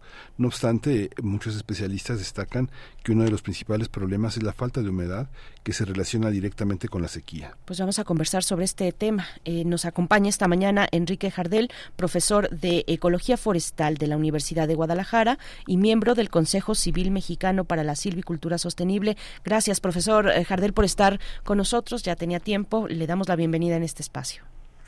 ¿Qué tal? Buenos días. Muchas gracias, doctor. ¿Cómo esta, esta hipótesis que colocamos, esta, esta semilla de duda, de incertidumbre que coloca el presidente Boric sobre la posibilidad de que haya sido en un inicio provocado, ¿hay antecedentes de una magnitud así de desastre que haya sido provocado en algún momento de la historia del siglo XX o de la reciente? Bueno, hay que eh, eh, tomar en cuenta que eh, hay condiciones eh, ambientales que favorecen la propagación de, del fuego. Entonces, eh, pues eh, igniciones que pueden ser causas naturales como rayos o este eh, causadas por una quema agrícola o deliberadamente por un incendiario pues bajo ciertas condiciones pueden eh, causar eh, incendios de la magnitud de los que están ocurriendo en, en Chile. Pero es importante considerar ese contexto de condiciones eh, ambientales. Ya en 2023 iniciamos el año con, con grandes incendios en Chile, en zonas donde hay, extensas plantaciones forestales y actualmente hay incendios en esas zonas, pero eh, donde se ha concentrado el, incendio que ha llamado más la atención por sus consecuencias de pérdida de, vidas humanas, pues es prácticamente en la zona central, que es la más este, poblada, y ahí tenemos otro fenómeno eh, importante que es eh, y lo que se ha llamado el interfaz urbano-forestal, eh, las ciudades en contacto con áreas boscosas en zonas propensas a incendios eh, forestales. Y este año en el contexto de una eh, fuerte sequía de, los efectos del fenómeno del del niño, que se están eh, manifestando con una gran magnitud. Y, bueno, eh, eh, Chile ha sufrido sequía durante la última década. Sí, profesor. bueno, y lo que comentábamos en la introducción y lo que se ha dicho, una de las tragedias más grandes que Chile ha vivido en las últimas décadas, cómo, cómo relacionar este evento lamentable, pues con el contexto del, del calentamiento global, del cambio climático, cómo, ¿Cómo ver desde, ese, desde, esa mira más amplia lo que ha ocurrido en, en Chile? Bueno, eh, obviamente el, los efectos del cambio climático pues eh, son el, del contexto donde se desarrolla esto, pero no es solo eh, cambio climático. hay eh, varios factores que se combinan en, estas eh, situaciones, eh, años de actividad de, de, supresión del fuego, ha sido la política dominante durante el siglo XX y continuamos con eso cuando en ambientes propensos a incendios se trata de eliminar el, el fuego, eh, finalmente se crean condiciones que son más vulnerables para incendios más intensos, más severos y más difíciles de, controlar. Pero además de, esto, pues eh, muchas de las prácticas tradicionales de manejo del fuego eh, no solo se han abandonado, sino que prácticamente se han prohibido y criminalizado. y los incendios están ocurriendo en paisajes que han sido transformados por la acción humana. Bosques eh, fragmentados por la deforestación este, y condiciones eh, creadas por la actividad humana como masas forestales más uniformes, por ejemplo es el caso de las plantaciones, y eh, esta otra cuestión crítica y especialmente importante en este caso de los incendios en Chile, pues es la interfaz urbano-forestal. Las ciudades han eh, invadido áreas boscosas, están en contacto con, con ellas, hay gente viviendo en, medio de, del bosque y en eh, ambientes que son eh, propensos a incendiarse por la vegetación, por las condiciones del, del, clima, que es un factor que controla los incendios forestales, porque estos ocurren en la estación seca del año cuando hay combustible eh, disponible, me refiero a, la hojarasca, el material leñoso caído y los materiales orgánicos que eh, pueden incendiarse. Entonces, hay una combinación de, factores que debe ser tomada en cuenta, pero desde luego, pues, eh, vemos como efecto del cambio climático eventos meteorológicos más extremos y pues eh, condiciones de muy altas eh, temperaturas como lo que se han registrado eh, en, Chile en estas en estas fechas y eventos de sequía prolongada.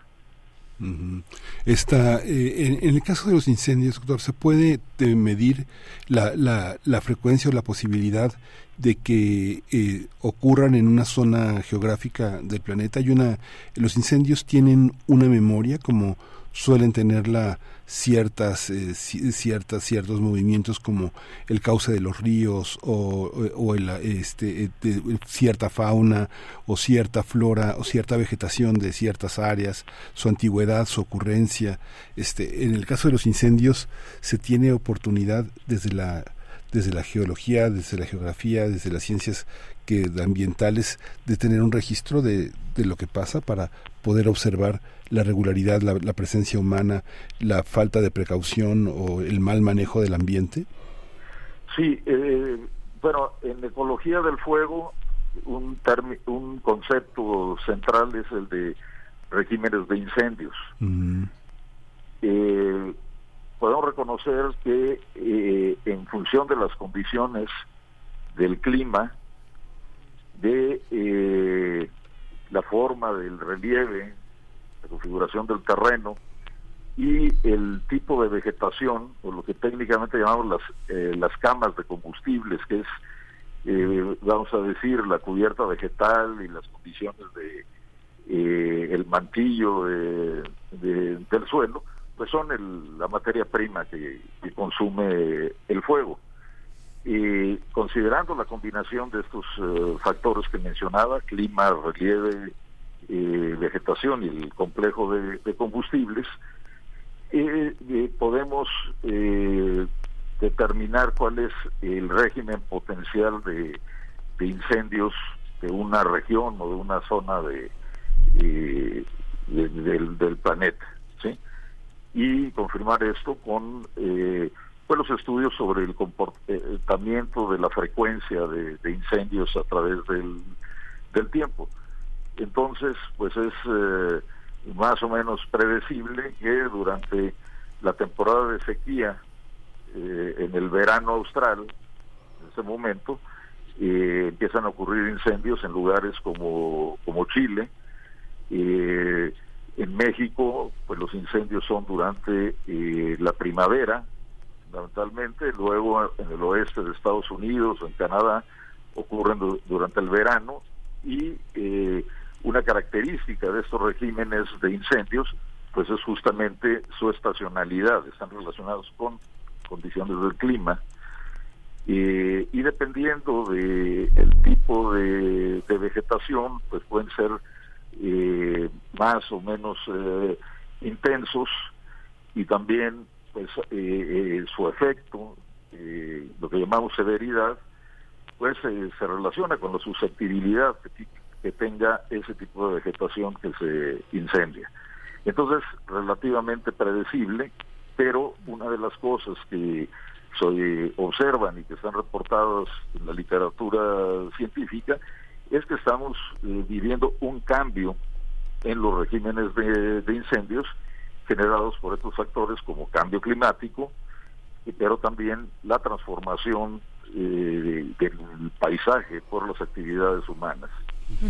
Profesor Enrique Jardel, bueno, pues nos vamos encaminando al cierre, eh, pero preguntarle sobre, eh, bueno, su, su, valoración sobre la respuesta que ha dado el gobierno chileno ante esta emergencia, ante estos incendios. ¿Cómo, cómo lo ve? Bueno, pues la respuesta que han dado es la que normalmente se da. Hubo eh, una alerta de eh, estaba aumentando el peligro de que ocurrieran eh, incendios. ocurre el incendio y bueno, se moviliza personal combatiente de, de, las brigadas de, incendios que, tienen allá en la este el gobierno movilizan también eh, eh, al ejército, eh, se han combatido los incendios, han tratado de controlar en condiciones extremadamente difíciles por las altas temperaturas, eh, vientos fuertes, las condiciones de, de sequía,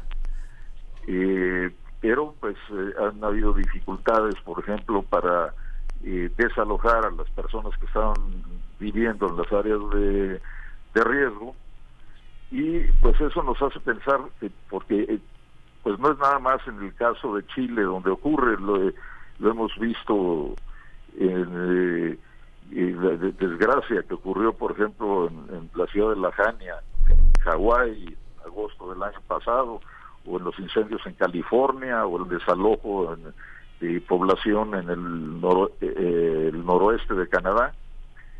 Y, este, es eh, eso nos hace pensar en la necesidad eh, de una estrategia de, manejo del fuego, de una estrategia que incluye la prevención, el control eh, y, este la prevención física, controlando los los combustibles forestales, tratando de manejar los regímenes de fuego en lugar de pensar en que es posible suprimirlos y pues esto es una eh, lección eh, importante para todo el mundo, ¿sí? Y, y, aquí para México, donde pues se ha planteado desde hace tiempo una estrategia de manejo del juego y se han tenido avances en esto, pero pues seguimos enfrentando la resistencia eh, de que se acepte que es necesario manejar el fuego, no suprimirlo. Es, esa es una situación que, que vivimos y ese año en nuestro país pues empezamos eh, ya con condiciones de sequía extrema y eh, pues como pintan las cosas es que vamos a tener una temporada muy difícil. Sí, híjole. Pues, doctor Enrique Jardel, profesor de Ecología Forestal en la Universidad de Guadalajara, miembro del Consejo Civil Mexicano para la Silvicultura Sostenible, muchas gracias por toda esta lección, por todo este aporte de un vocabulario indispensable para que entendamos de una manera crítica, profunda, este, este valor del fuego, de la ecología del fuego. Es muy importante. Muchas gracias. Seguimos en contacto porque sí, como dice, viene, una, viene un, tema un tema muy duro de controlar y, de, y es necesario pensarlo. Pues bien, pues eh, gracias por darme la oportunidad de participar en su programa. Muchas gracias a usted, doctor. Hasta pronto. Profesor Enrique Jardel, profesor de Ecología Forestal de la Universidad de Guadalajara, miembro del Consejo Civil Mexicano para la Silvicultura Sostenible, hablando de pues esta tragedia en Chile, los incendios forestales que han cobrado 130 vidas, más de 300 personas este, continúan desaparecidas, 15 mil viviendas resultaron afectadas con este, con este fenómeno, con estos incendios forestales. Son las 8 con 56 minutos, casi 57 minutos, muy, muy cerquita ya de la hora. Nos despedimos de Radio Nicolaita, les deseamos excelente fin de semana, pásenla muy bien. El próximo lunes tenemos una cita de 8 a 9 en Radio Nicolaita y Radio UNAM y estamos escuchando escuchando al fondo ya una complacencia musical. Estamos escuchando ya la complacencia musical que es Niña Mala de esta de esta música que es justamente esta mujer que es Maya Mala Rodríguez. La mala, la mala, la mala Rodríguez con La Niña para Edel Jiménez. Escuchamos y vamos al corte.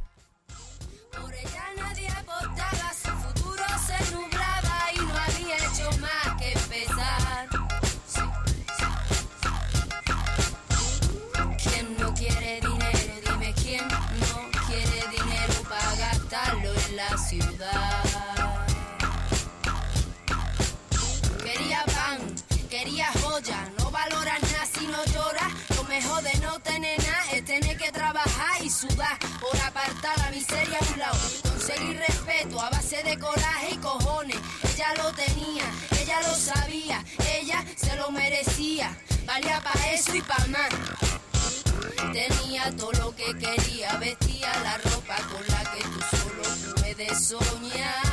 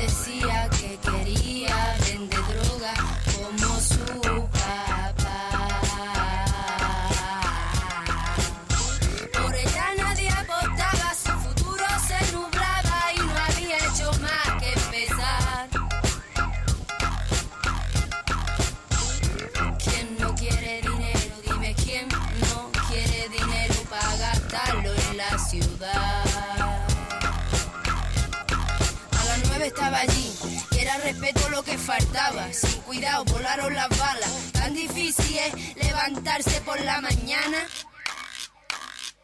Por ser mujer llevaba pistola. Ya sabe, para no sentirse sola. A nadie le gusta que le jodan, siempre. Tú tienes que pensar dos veces. ¿Quién se come la mierda cuando aparece? Si sale de allí es porque tiene suerte. otra vez tendré más cuidado, mamá. Encuentra la música de primer movimiento día a día en el Spotify de Radio UNAM y agréganos a tus favoritos.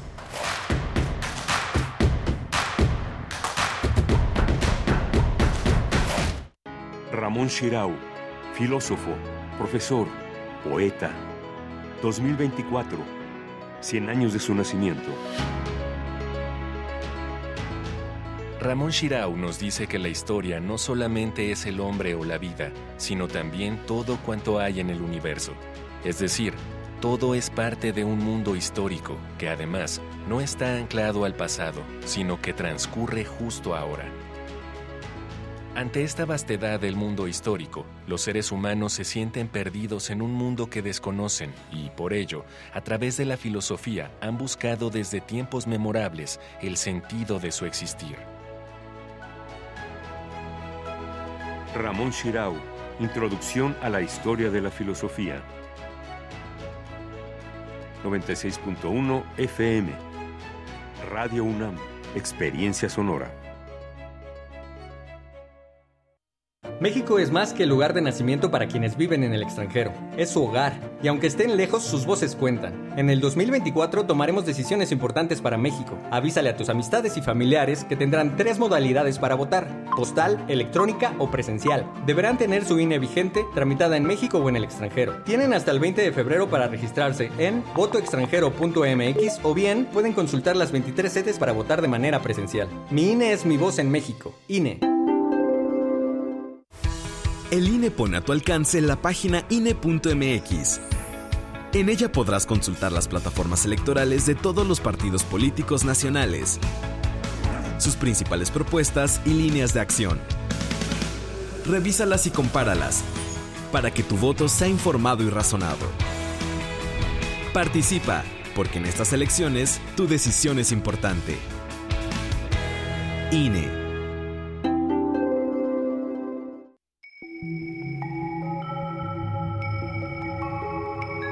Las voces de la ciencia iberoamericana reunidas en un mismo espacio. La ciencia que somos. Ciencia y tecnología en México e Iberoamérica. Viernes a las 10 horas por el 96.1 de FM. Radio UNAM. Experiencia sonora. Ahí viene la cuarta transformación, con este ritmo que está sabrosón, unidos en una revolución que mi México lindo merece hoy. Ay, a la izquierda toma el corazón. Vete, vete, es la cuarta ley. Vete, vete, es la cuarta ley. Vete, es la cuarta transformación, porque México merece más. Ay, vete. PT es la 4T. Con los votos de los diputados y senadores del Partido Verde, se logró la mayoría para aprobar la reforma constitucional que garantiza que los programas sociales del presidente López Obrador sean un derecho permanente. Y año tras año los diputados del Verde votan para otorgar recursos para la pensión universal de adultos mayores, el apoyo económico del programa Jóvenes Construyendo el Futuro, las becas bienestar para todas las familias con hijos en educación básica y la beca universal para estudiantes de preparatoria. La 4T también es verde. Partido Verde Estado de México. Informar es más que repetir. Es necesario analizar los sucesos. Prisma RU. Los perfiles del acontecer universitario de México y el mundo. Lunes a viernes a las 13 horas por el 96.1 de FM. Radio UNAM. Experiencia sonora. El próximo 2 de junio de 2024, las y los ciudadanos del Estado de México elegiremos diputaciones locales y ayuntamientos. Serán más de 1.300 cargos de representación popular. Participemos en la construcción del futuro que queremos para nuestro Estado. Infórmate sobre las propuestas de las candidatas y los candidatos que mejor representen tus valores e intereses. Acude a la casilla que te corresponde el primer domingo de junio de 2024 para que cuente, vota. Instituto Electoral del Estado de México. ¿Dónde dejé mi INE? Ay, papá, aún no has ido a recogerla al módulo. Ay, no. ¿Dónde dejé el papelito que me dieron? Está en tu chamarra negra, pero recuerda que ahora también puedes recogerla con tus huellas dactilares. Si solicitaste tu primera INE, la actualizaste, pediste su renovación o reposición, debes recogerla en tu módulo antes del 14 de marzo. Que no se te olvide, la necesitas para votar el 2 de junio. Participa, porque en estas elecciones tu decisión es importante. INE. Queremos escucharte. Llámanos al 55 36 43 39 y al 55 36 89 89. Primer movimiento. Hacemos comunidad. Hola, buenos días. Ya estamos, eh, ya son las nueve de la mañana con cinco minutos. Esta es la tercera hora de primer movimiento, una nave que navega en, en, en, en las aguas procelosas de Radio UNAM, que estamos en Adolfo Prieto 133 en la Colonia del Valle. Primer movimiento en Twitter, en, en Facebook, P Movimiento en X. Estamos haciendo comunidad con ustedes eh, esta mañana de lunes a viernes. Hoy es el último día de la semana. Está Rodrigo Aguilar en la producción ejecutiva, hoy está el señor Jesús Silva en los controles técnicos, nuestros eh, compañeros de servicio social, hoy tocó a Eduardo Castro estar, estar con nosotros y mi compañera Berenice Camacho al frente de la conducción. Querida Berenice, Buenos días. Ya se acerca el fin de semana. Muy buenos días. ¿Cómo están? Nueve con seis minutos de la mañana. Nosotros muy contentos. La verdad es que dándolo todo, dándolo todo para cumplir con la labor, con la misión que tanto nos honra, eh, nos honra su escucha, por supuesto, y tener este, este punto de reunión en la radio pública y universitaria cada mañana de 7 a 10 de la mañana es un privilegio para nosotros. De verdad, muchas gracias por su permanencia. Vamos a tener como corresponde cada día la poesía necesaria, que bueno, yo tendré el placer de compartir una propuesta poética y también una musical, que ya verán de qué se trata, mm, porque me parece que es una especial.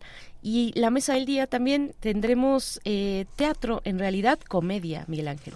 En realidad comedia vamos a tener a una dramaturga y a una actriz y a una mujer de teatro, una gestora que es en toda la ley Conchi León en sus entornos y más allá de ellos porque es una es una artista respetada y querida y bueno todos tenemos una la tía Mariela todos tenemos una tía así es una comedia que se presenta en su última función en el Teatro Vicio y vamos a hablar con Conchi León una comedia regional yucateca mm. inspirada en historias reales que bueno eh, aborda aborda temas duros temas complejos complicados la violencia el machismo pero también desde el humor desde historias historias reales. Y bueno tendremos una charla con Conchi León como has dicho para tener los detalles los detalles de esta obra que se presenta en última función en el Teatro Bar El Vicio. Estuvo de gira en Chicago, una gira exitosa por Chicago y ahora eh, pues aterriza al final de su de su gira por bueno de su de sus presentaciones de su temporada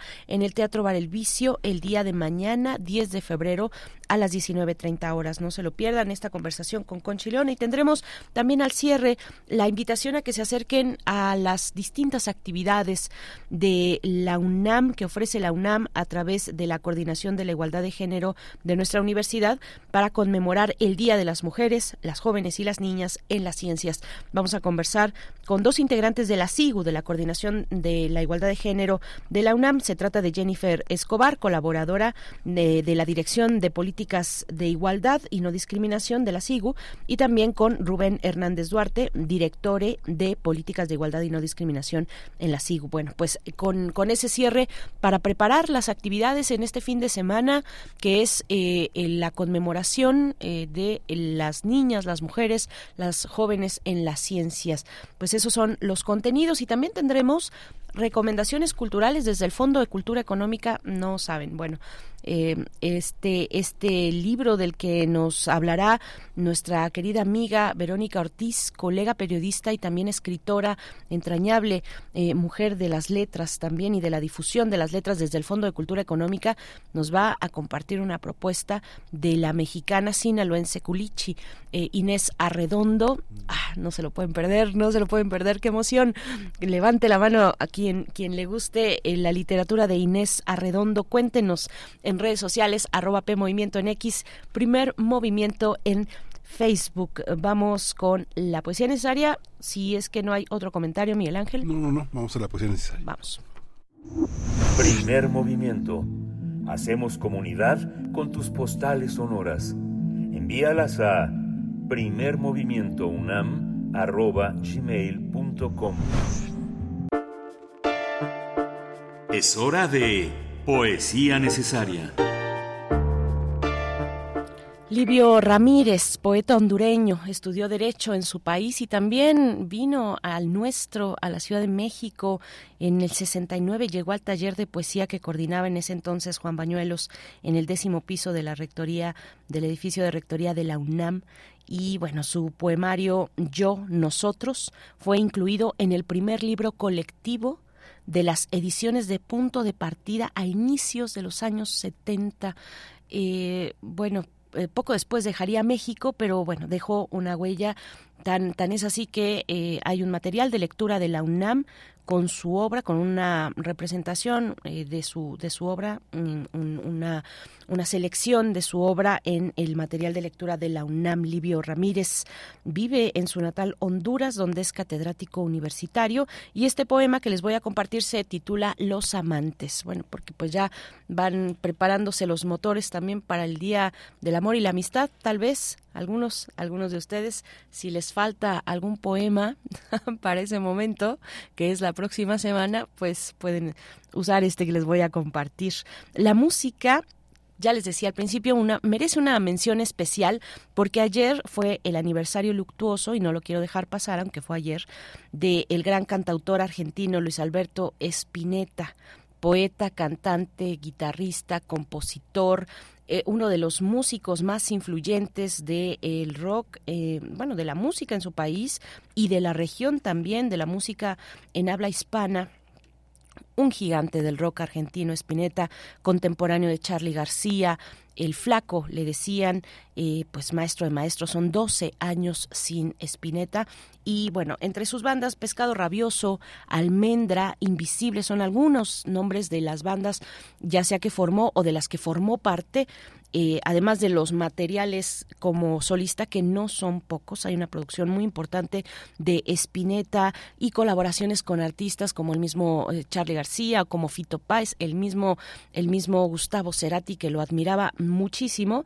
Y les voy a compartir en la música entonces, en memoria de este gran de este gigante del rock argentino, Luis Alberto Spinetta, la canción del disco Arto, Arto de 1973, el, la canción Bajan del pescado rabioso. Pero vamos antes con Livio Ramírez, Los amantes. Los amantes, descendientes del fuego, los amantes son niños salvajes, ferocísimos seres que no atacan a nadie, descendientes del fuego, no miran, no tienen sentido de la distancia, se precipitan en sí mismos, de ceguera y fulgor están armados.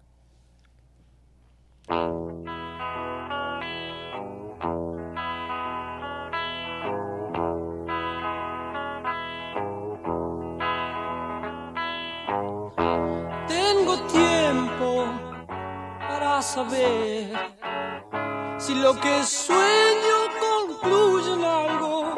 No te apures, ya más loco porque es entonces cuando las horas Primer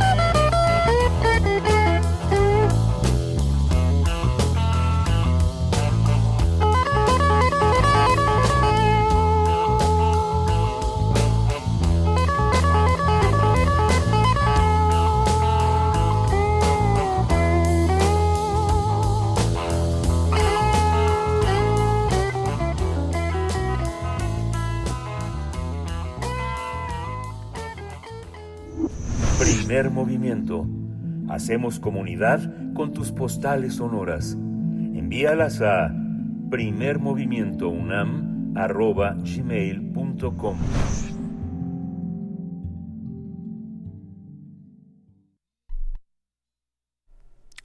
Ya estamos de regreso aquí en primer movimiento. Vamos a presentar eh, la, colaboración de Verónica Ortiz. En esta ocasión, esta edición fantástica que hizo eh, el Fondo de Cultura Económica de los tres libros de cuentos de Inés Arredondo, que llama Los Cuentos Completos y que está publicado en el Fondo de Cultura Económica.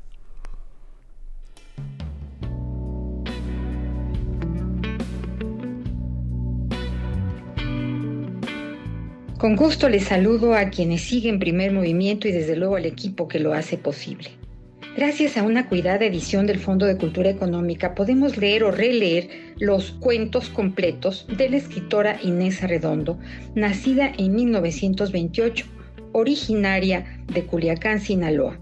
Inés inició sus estudios en Filosofía y Letras en la Universidad Nacional Autónoma de México para luego cambiarse a la carrera de Letras Hispánicas. Su primer cuento se publicó en la revista de la universidad, después los que siguieron en la revista mexicana de literatura. Es con su segundo libro de cuentos, Río Subterráneo, en 1979, que se hace acreedora al premio Javier Villaurrutia. Incluido en cuentos completos, este libro, junto con su primer libro La Señal, publicado en 1965, y su último libro Los Espejos, publicado un año antes de su fallecimiento en 1989, después de largos y dolorosos padecimientos mentales y físicos. Acompaña esta bella edición el detallado prólogo de la escritora y profesora Beatriz Espejo. Inés Arredondo o Las Pasiones Desesperadas se llama, de donde tomaré algunos de sus comentarios. Beatriz Espejo afirma que en cada cuento buscó lo más sórdido, secreto, doloroso, incomprensible y vulnerable del ser humano. Inés Arredondo necesitó tiempo entre cada cuento y cada libro. No obstante, sus textos mantienen vínculos estéticos de excelencia estilística, todos escritos con la misma mirada y la misma angustia. Beatriz Espejo recuerda que al terminar de leer su último libro, llamó a la autora para decirle que era una de las mejores escritoras mexicanas. Inés le respondió que intentaba ser de los mejores. En una entrevista, Inés comentó, no creo en el feminismo, no existe para mí, me gusta estar entre los cuentistas, no distingo sexo. Sin embargo, sus temas fueron sobre el aborto, la maternidad, la sexualidad, el placer y las relaciones iguales entre los sexos. Casada durante varios años con el poeta Tomás Segovia, con quien tuvo cuatro hijos, su segundo fallecido aún pequeño, Inés sufrió las críticas mortales de Segovia y sus amoríos. Sus deslealtades nutrieron varios de sus textos. Con cercanos amigos, José de la Colina, Juan Vicente Melo y Juan García Ponce, pudo Inés discutir a varios autores como Faulkner y Thomas Mann. Su trabajo de escritora era lento, artesanal, de una fuerte autocrítica que la obligaba a desechar y borrar, dejando reposar sus textos para juzgarlos fríamente. De ahí que en cuentos completos podemos leer una escritura de adjetivos neutros y fuerza en las acciones, apoyada en los verbos, resultado de su concentrado tiempo de trabajo, señala Beatriz Espejo en su prólogo, quien así la describe. Inés Arredondo fue reina de belleza en los bailes de Culiacán, de grandes ojos claros, cintura pequeña, blancura impecable y hermosas piernas. Inés Arredondo asegura que su oficio había sido un antídoto contra la desventura y la congoja, un brote literario como compensación milagrosa, una catarsis. De su primer cuento, El membrillo, escrito poco después del fallecimiento de su pequeño hijo, Inés comentó que no había tenido nada que ver con su estado de ánimo, Solo yo sentía mis entrañas vacías. Únicamente a mí me chorreaba leche de los pechos repletos de ella. No puedo recordar el tiempo que me llevó terminar de escribirlo. El dios de los posesos se apiadó por esta vez y buscó una salida para mi neurosis. Cuentos completos de Inés Arredondo. Una lectura impostergable de una de nuestras mejores escritoras. Leer inquieta y sorprende. Hasta la próxima. Hasta la próxima.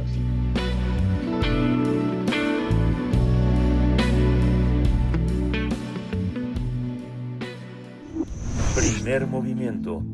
Hacemos comunidad con tus postales sonoras. Envíalas a primermovimientounam.gmail.com De festivales, ferias y más. Recomendaciones culturales.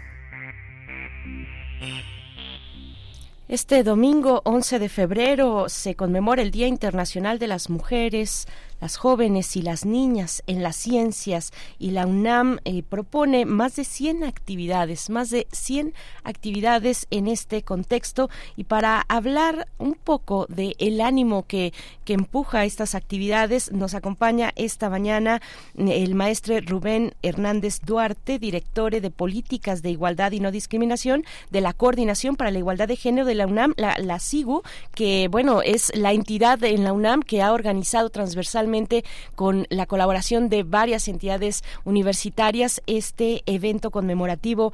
Eh, Rubén Hernández, qué gusto recibirte en este espacio, que es tu casa también. Eh, saludos, saludos en estos micrófonos para ti y para todo el equipo de la SIGU. ¿Cómo estás?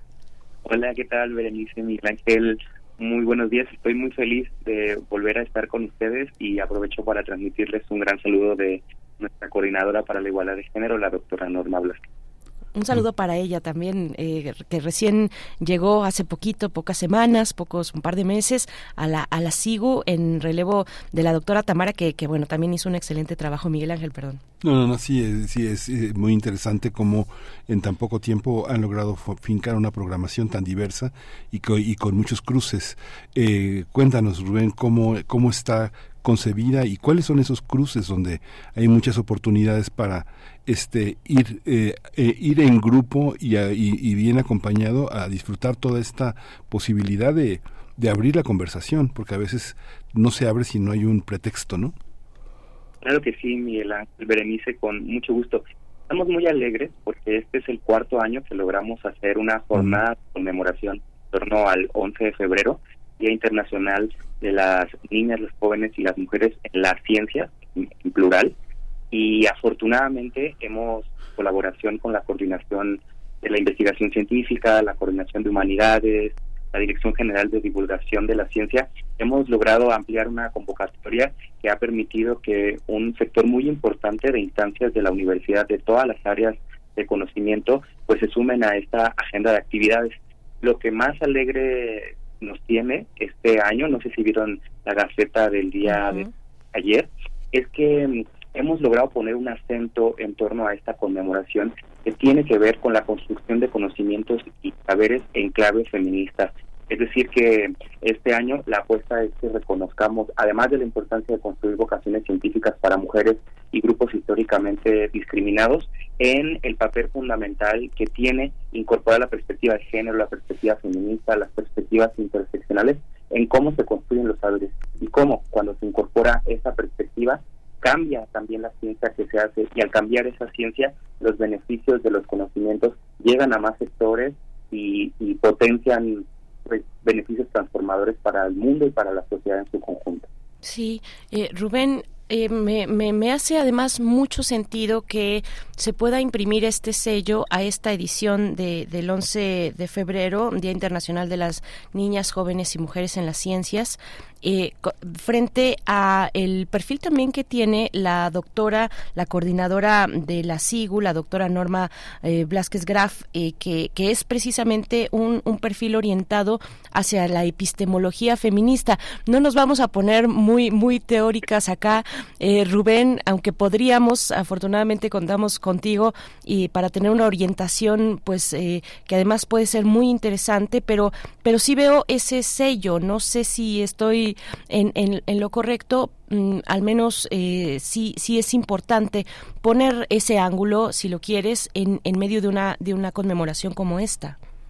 Sí, completamente de acuerdo contigo, Berenice. De hecho, este acento de la conmemoración del 11 de febrero de este año, pues es inspirado por el trabajo de la doctora Norma Blasquez. Ella nos propuso que nos animáramos a, a trabajar en esa dimensión importante de la construcción de saberes desde esta mirada de las epistemologías feministas que cuestionan, por supuesto, pues las miradas antocéntricas o que plantean a los cuerpos, los intereses y las necesidades de, los varones que son importantes, no las negamos, eh, como universales. Y ese problema de universalizar eh, un cuerpo, una particularidad humana como, como si fuera la totalidad, es una condición eh, relevante que históricamente ha afectado y ha precarizado la vida de mujeres y de grupos históricamente discriminados y la ciencia tiene mucho que ver con eso, dice Miguel Ángel, porque si la ciencia se construye con estos referentes y omite de sus investigaciones los cuerpos, las necesidades, las vidas, los contextos de las mujeres, los grupos históricamente discriminados, pues va a producir conocimientos sesgados y esos conocimientos sesgados, dice por ejemplo una gran historiadora de la ciencia feminista que se llama Londa Schillinger, no son asuntos triviales porque incluso pueden ser asuntos de vida o muerte, es decir, se testea de forma correcta un fármaco, pues eso puede tener una correlación sobre, por ejemplo, un efecto secundario sobre una mujer. Incluso hay mujeres que han muerto por efectos secundarios de esos fármacos. Y ahí es donde queremos eh, pensar que hablar de ciencias feministas es necesario, es indispensable. Ya llegó el momento de que lo pongamos en primer plano, como pasó ayer día, ayer en la, Gaceta, que pues denuncia la importancia de, de este cruce ciencias y feminismo. Y me gusta que también lo podamos hablar en la radio y en todos los espacios universitarios. Claro, cuando se prueba un nuevo, un, medicamento que está eh, pensado ya para salir al, mercado, se hacen pruebas de laboratorio eh, ya en su fase con, con humanos y, a lo largo de la historia, digamos, pensemos en el siglo XX, eh, ¿en, qué, ¿en qué momentos se probó ese medicamento? ¿Se pensó de entrada en su diseño para ser utilizado, ingerido en su caso, si fuera el, el, caso, pues, por, por, por, por mujeres, por hombres? y por eh, un esquema amplio, digamos, de características humanas, eh, incluida la cuestión de eh, sexogenérica, Miguel Ángel.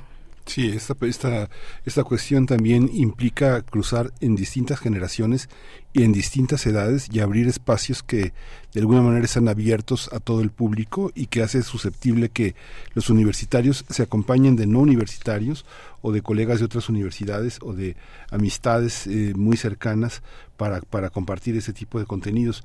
¿Cómo, cómo ha sido también esta eh, la, previsión de este alcance después ya de prácticamente cuatro años de, experiencia, porque sí tenemos que pensar que son cuatro años porque ya lo que lograron ya está en puerta con todo y que sea el próximo domingo, ¿no? Así es. Y en realidad a estas alturas, ya muy cerca de, la clave que es el 11 de febrero, ya tenemos una agenda de, de actividades que suma más de 120 eventos presenciales y líneas con la colaboración de distintos centros, institutos, programas, escuelas, facultades, prepas y CCH también actividades, varias dependencias universitarias también están organizando actividades. En realidad lo que hacemos desde activo es convocar y propiciar que estas líneas de trabajo se abran en la universidad, pero siempre, siempre el trabajo transversal que se hace es en cada una de las comunidades, gracias al entusiasmo de las comisiones internas para la igualdad de género, las personas pensadoras comunitarias y muchas, muchas otras personas que se suman a, esta esta de actividades. Y también decirles que en los últimos cuatro años, este es el año en el que más actividades se han sumado a esta agenda de trabajo. Y creo que es importante decir que nos parece que es resultado ya de un proceso de apropiación comunitaria en torno a esta fecha, es decir, que la universidad y muchas comunidades científicas, académicas de las humanidades, incluso en deportes, artes que están pensando estos temas, ya reconocen como suya esta fecha y ya reconocen que es importante, que es impostergable hablar de la importancia de que la universidad se conmemore y se trabaje a favor de la incorporación de las mujeres, las niñas y las jóvenes en las ciencias, eh, de que esa incorporación sea desde un paradigma de igualdad sustantiva, es decir, eh, las condiciones dentro de estos estados sean propicias para un desarrollo igualitario, sin obstáculos, sin discriminación, sin violencia, eh, y, y, que no solo eso, que no solo se trata de un asunto de justicia social y de derechos humanos, porque es un derecho humano dedicarnos eh, todas las personas a la ciencia, tener acceso a la educación, en este caso superior, sino también se trata de un tema de calidad de la ciencia, de innovación de los conocimientos y de incorporar la diversidad y las perspectivas de muchos sectores, mujeres, grupos en la forma como se produce el conocimiento. Entonces ya estamos llegando a un nivel muy profundo de las funciones sustantivas que tiene esta universidad y me da mucho gusto que en 2024 podamos hablar de ciencias feministas y de que la universidad construye saberes con esta perspectiva. Por supuesto, eh, la ciencia desde el feminismo, la, la, teoría crítica feminista, la epistemología feminista eh, esta, esta parte, este sello que, que, han impreso en esta cuarta edición de toda una jornada amplísima. Rubén, fíjate que temprano por acá estábamos conversando eh, con, con, con, la gente que está organizando, en, en, particular con Ileana Galloso, eh, organizando desde Universum sus ciclos de actividades con esta fecha, con el motivo de esta fecha, pero son más de 100 actividades en la UNAM que no te vamos a pedir que nos reseñes en este momento, pero sí tal vez que, que nos orientes un poco en dónde están estas actividades, dónde estarán o si, si ya empezaron a correr estas actividades. En el caso de Universum, por ejemplo, empiezan hoy, con, con, actividades y hasta el 8 de marzo, ¿no? Es este plazo de tiempo significativo, importante, eh, cerrando con, con ese broche, con el 8 de marzo, el Día de, la, de las Mujeres Trabajadoras, eh, cómo, cuéntanos un poco de estas actividades, de dónde van a estar. Es, es bien interesante que menciones e importante que menciones la apropiación comunitaria de una fecha como esta porque quiere decir que viene de abajo que viene digamos de la comunidad y no y no y, y, no se recarga todo el trabajo en, en la en la institución únicamente eh, sino que es parte de, de, una voluntad que tiene la comunidad para para hacer eh, para conmemorar una fecha como esta. Pero eso lo podemos ver en las en las en el bachillerato de la universidad en las licenciaturas en los estudios de posgrado en la investigación eh, científica de las distintas áreas de esta universidad en la diversidad también cultural en la propuesta de difusión cultural. Cuéntanos un poco así a grandes rasgos de qué van estas actividades Sí, claro que sí, Berenice, con, con mucho gusto. En primer lugar, les diría que tenemos un espacio que se llama La Boletina, llegado a pero 70 es una Perdón, Rubén, te voy, te voy a interrumpir porque se está cortando. Entonces, te vamos a regresar en este instante con la producción. Está hablando, eh, eh estamos conversando con Rubén Hernández de la SIGU, eh, y nos comentaba de la boletina, la boletina que se encuentra en la página electrónica de la SIGU, de la Coordinación para la Igualdad de Género de la UNAM. Ahí van a encontrar eh, pues, pues eh, materiales muy interesantes en la boletina Mm, participación también de la comunidad universitaria eh, y bueno, una serie de contenidos que vale mucho la pena consultar de las distintas actividades. La boletina ha eh, caminado para ser un, un, un, medio de difusión de la SIGU muy interesante que eh, conjunta, que engloba todas estas actividades. Rubén, cuéntanos de la boletina. Ya les daba yo un poquito un adelanto, pero cuéntanos, por favor. Sí, sí, con mucho gusto. Tenemos en la Coordinación para la Igualdad de Género una publicación periódica que se llama La Boletina, es una publicación digital. Ya llegamos al número 70 de esta edición y en esta ocasión van a poder encontrar, ya, ya está disponible en línea, pues el cúmulo de más de 120 actividades en torno a la conmemoración del 11 de febrero. Nuestra página es coordinaciongénero.unam.mx y nuestras redes sociales son Igualdad UNAM. Ahí van a poder encontrar la, la boletina. Y dentro de las actividades que se tienen previstas para este año, eh, incluidas estas actividades que, que nos compartes que está organizando Universum. Yo justo de ratito me quiero ir corriendo a la presentación del libro que van a que van a hacer sobre mujeres en la ciencia, desde cómo ves, me, me, me parece que son mm, actividades fundamentales. Eh, además de todo lo que está organizando Universum, pues les cuento que tenemos actividades como espacios de cine, cuentos y talleres por el 11 de febrero. Esta actividad, por ejemplo, lo organiza eh, el Colegio de Ciencias y Humanidades, su Comisión de Igualdad de Género. Hay conversatorios, hay uno en, nos gustó mucho que están organizando las CINIX y las FOX de la Facultad de Artes y Diseños que se llama Tejido Electrónico, denunciando la violencia hacia las mujeres indígenas con tecnología ancestral, que también tiene que ver con el tema de que entendemos por, por ciencia y qué conocimientos están legitimados. Hay muestras fotográficas, hay ciclos de cine. Eh, también me gustaría decir, si hay alguien que tenga contacto con niñas, con, con jóvenes, bueno, eh, con cualquier persona en general, pero pues el acento está puesto en este sector por la importancia de, esta fecha. En el, en el ICAT, estas actividades nos importa mucho que las, que las conozcan. Se va a llevar a cabo un taller de construcción de robots. Entonces también si, si pueden, eh, si tienen interés o conocen a alguien que, pueda interesar en esta actividad, con, pues con, mucho gusto la, la dejamos aquí.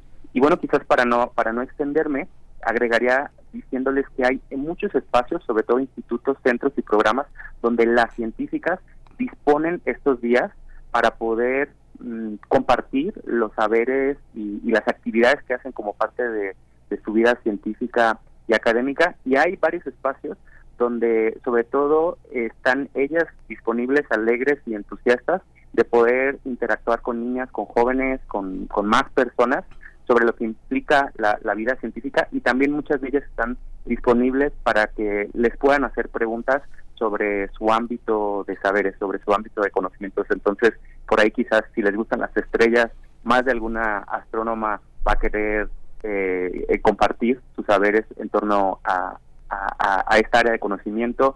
Eh, si quieren saber de animales, si quieren saber de, de ingenierías, de, diferentes disciplinas, pues estos días eh, son uno de los, de los espacios en los que más oportunidad hay para tener estos acercamientos. Así que, pues para no extenderme, les, les, les comparto que toda esa información está en la boletina y que siempre, siempre buscamos que estas actividades sean abiertas al público, abiertas a la comunidad universitaria y gratuitas, sobre todo, porque la, la, los conocimientos que se producen en la universidad son conocimientos públicos.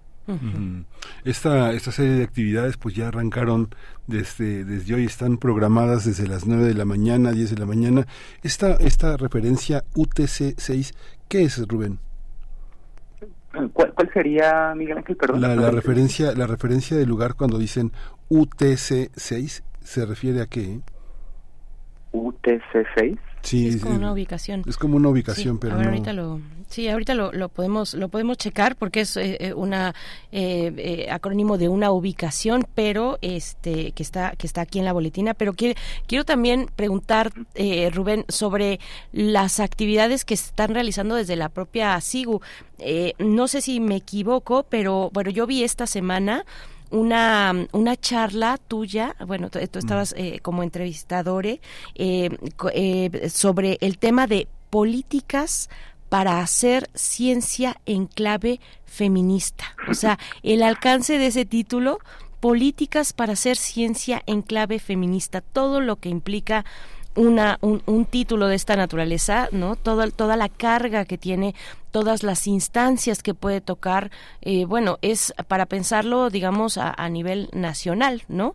Eh, cuando hablamos de, políticas de este tipo destinadas a la ciencia en clave feminista. A ver, cuéntanos un poco de estas charlas que también están en el canal de, de la SIGU en el contexto de este 11 de febrero. Así es, así es, Berenice. La verdad es que le estamos perdiendo el miedo a la contundencia y a la importancia que tiene hablar de las claves feministas en el trabajo transversal que hacemos en la universidad. Entonces, fíjate que de origen, aprovecho para contarles, esta charla se iba a llamar de otra forma, algo así como políticas de igualdad sustantiva en la universidad, ¿no? Y planteábamos, ¿por qué no le damos la, fuerza y la contundencia que tiene este espacio de, de reflexión en torno al 11 de febrero? Porque además la invitada de de, esta transmisión del miércoles para la igualdad de, esta semana fue la, la doctora Soledad Unes, que es la primera mujer en ser titular de la coordinación de la investigación científica en, en toda la historia de la, de la universidad. Y, y, Soledad, además de ser una académica de altísimo nivel y de altísimo rigor, reconocida por la comunidad científica, es una mujer comprometida con las políticas de igualdad, con las políticas de igualdad sustantiva. Entonces, lo que queríamos reflexionar en esta ocasión es que la construcción del hacer científico se puede hacer desde políticas científicas que tengan en su corazón una clave feminista. Y esa clave feminista atraviesa, vamos a decir, al menos tres momentos o tres puntos importantes de lo que significa hacer ciencia. En primer lugar, el acceso, es decir, preguntarnos quiénes pueden hacer ciencia y ahí pensarlo a la luz de las desigualdades estructurales.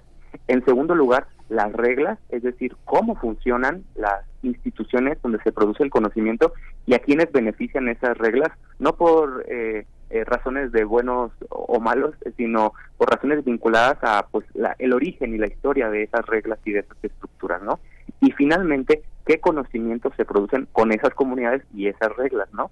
Y, y, ahí es donde justo ponemos el acento en el tema de las, de las epistemologías feministas también pues cómo pueden ser reconocidas y cómo pueden ser puestas en el corazón del quehacer científico y quehacer académico. Ahorita estamos viviendo un proceso bien importante de transformación de, de cada uno de esos nodos de lo que significa hacer ciencia y me parece fundamental cuando decimos cómo cuáles son esas claves para hacer eh, ciencia o políticas científicas desde una perspectiva feminista, ya estamos abriendo discusiones muy fuertes como la contratación, la evaluación, la selección, que los proyectos de investigación financiados eh, incluyan esta perspectiva y que sean eh, reconocidos y que sean estimulados por las propias políticas universitarias.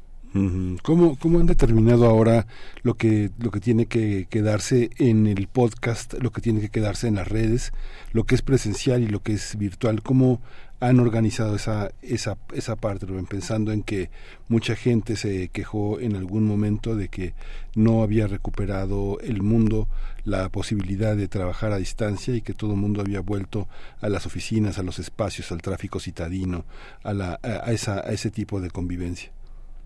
Así es, así es Miguel Ángel. Sí, yo creo que eh, pues en este proceso de recuperación de la presencialidad, también hay una búsqueda de recuperación de un sentido comunitario y de un sentido de conexión y de cercanía con actividades de la vida humana como la ciencia que requieren esa presencialidad.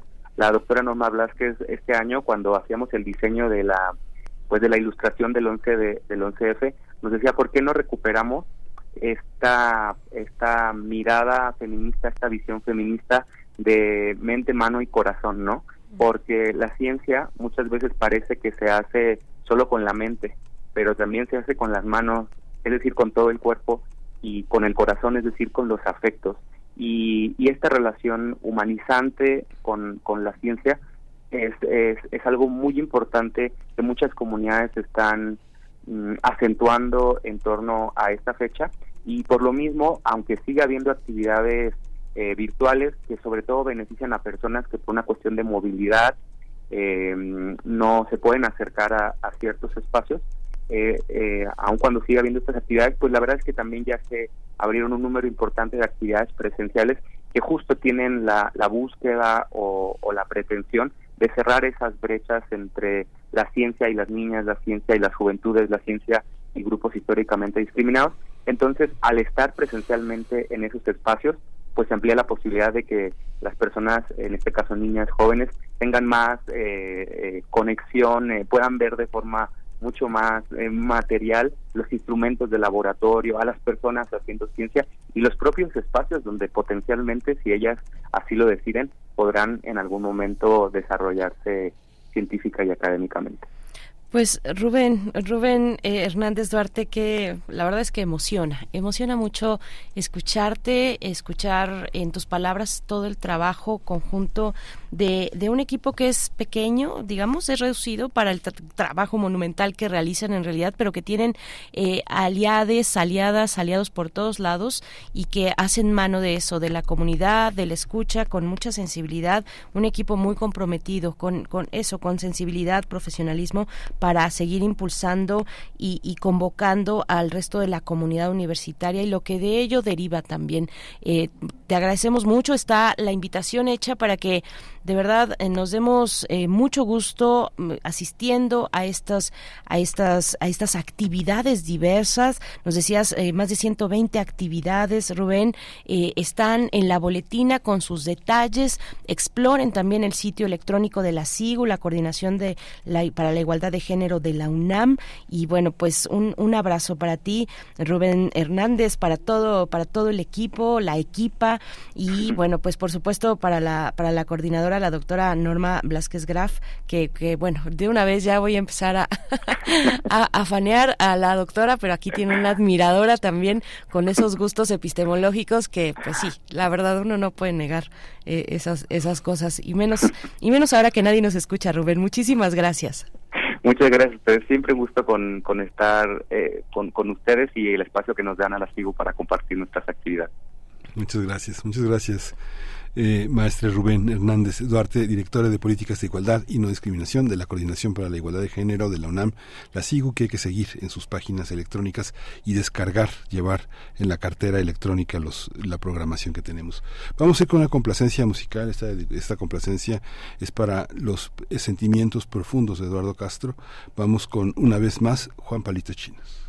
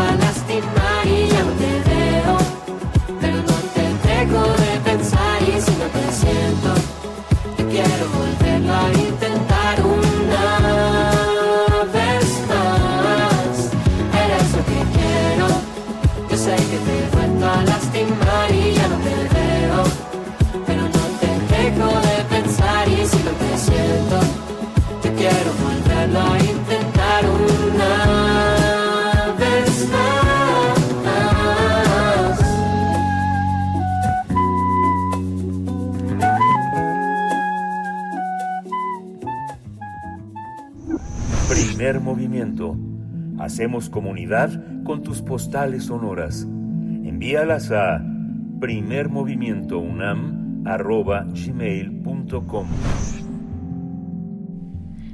9 con 49 minutos y estamos de vuelta con ustedes para eh, pues conversar, platicar sobre los viernes de música, los viernes musicales en el Teatro Bar El Vicio y este viernes 9 de febrero con el espectáculo de Clau Arellano en concierto, Despertares, canciones, jazz y música latinoamericana. Y está con nosotros eh, Clau Arellano precisamente para contarnos un poquito de lo que va a ocurrir esta noche en el Teatro del Vicio. ¿Cómo estás, Clau? Bienvenida. Eh, te saluda Miguel Ángel Quemán y Berenice Camacho. Buenos días. Hola, muy buenos días. Muchas gracias, Berenice. Sí, pues vamos a estar en el Teatro Bar El Vicio procesando este este disquito y canciones nuevas de mi último disco que se llama Orquídeas, que es un disco que yo hice en tributo a mis bisabuelas, es un ejercicio de memoria muy lindo que me gustaría compartir con todos ustedes a formato de jazz, pues yo soy jazzista y entonces me gusta mucho hacer canciones y hacer un poquito de jazz. Fíjate que nos adelantamos, Clau, y este hace hace como una hora, como a las 8, eh, ya dimos unos boletos, unas cortesías, porque yo siempre digo, las reinas chulas también son generosas, y entonces nos enviaron cortesías para el auditorio de primer movimiento. Así es que están ahí, eh, si, no, si no han visto, vayan a X eh, eh, antes Twitter y ahí busquen la publicación si, si ven que todavía hay espacio para estas cortesías, si todavía hay espacio para estas cortesías, que ahorita se me fue el número, ¿cuántas, cuántas eran? Eran cuatro cortesías, eh, pues pueden comentar con su nombre y arrobando a un amigo, amiga, amiga que les va a acompañar en esta, en esta noche. Cuéntanos, Clau, de, de, qué va Despertares, el, el material que se va a presentar esta noche. Sí, Mira, Despertares es un disco que yo hice durante la pandemia y pues es un disco en el que yo busqué como a partir de mis, pues de mis emociones personales y de la y pues de la soledad también un poco, eh, pues hablar de estas estas sensaciones y, y la, intención es como compartirlas, ¿no? O sea, al final, bueno, el cabaret dice mucho esto que lo, personal es político, entonces estas estas cosas que nos sucedieron eh, a nosotros, a cada uno de nosotros en nuestras casas, en realidad también nos sucedieron a todos, pues, ¿no? O sea, entonces de ahí viene como que lo individual hacia lo universal y por eso la idea de compartir estas canciones y, y bueno, las canciones hablan de monstruos. Hay una canción que, por ejemplo, se llama Canción de Cuna, eh, y habla como de los monstruos de la ansiedad, ¿no? Que yo viví en la noche y habla de pérdidas. Hay una canción que se llama Colibrí que le dice mi abuelita. Entonces, bueno, hay es un digo parece medio triste medio tenebroso quizás, pero no, la verdad es que es un concierto de amor, un concierto muy amoroso para compartir con todos los que los que escuchan. Esta, esta, esta visión también de, de, del jazz y de la composición de nuevas, nuevas canciones, todo termina siendo, todo termina siendo jazz, pero en el marco en el que te presentas, en el que están los músicos, este, ¿también es jazzístico o hay algunas otras confluencias que, que, que, aparecen en tu música? A mí siempre me ha gustado explorar como con las estructuras, ¿no? Entonces me gusta jugar con la estructura de la canción, pero meterle como rasgos jazz, ¿no? Eh, los jazz quizás pueda sonar en cuanto a los solos, hay canciones que parecieran como muy populares, muy tradicionales, pero en realidad tienen como un trasfondo de colores y armonías características del jazz, además de la manera en la que se aborda, ¿no? Es, un cuarteto que todo el tiempo está como improvisando por fuera y que es muy libre, ¿no? Al final se convierten en estructuras muy libres y ahí es donde toma forma el jazz, con el, con el concepto y con el formato a cuarteto, ¿no?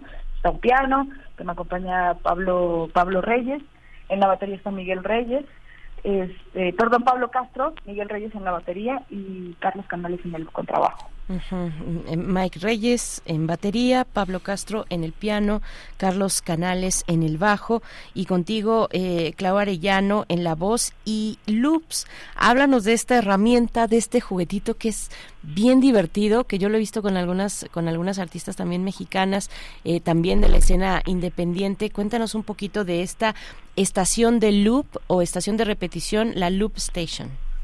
Sí, bueno, pues es muy divertida. Maestra Leica Mochan. Exacto. Este, sí, sí, sí, la, la, la reina de los loops. Totalmente.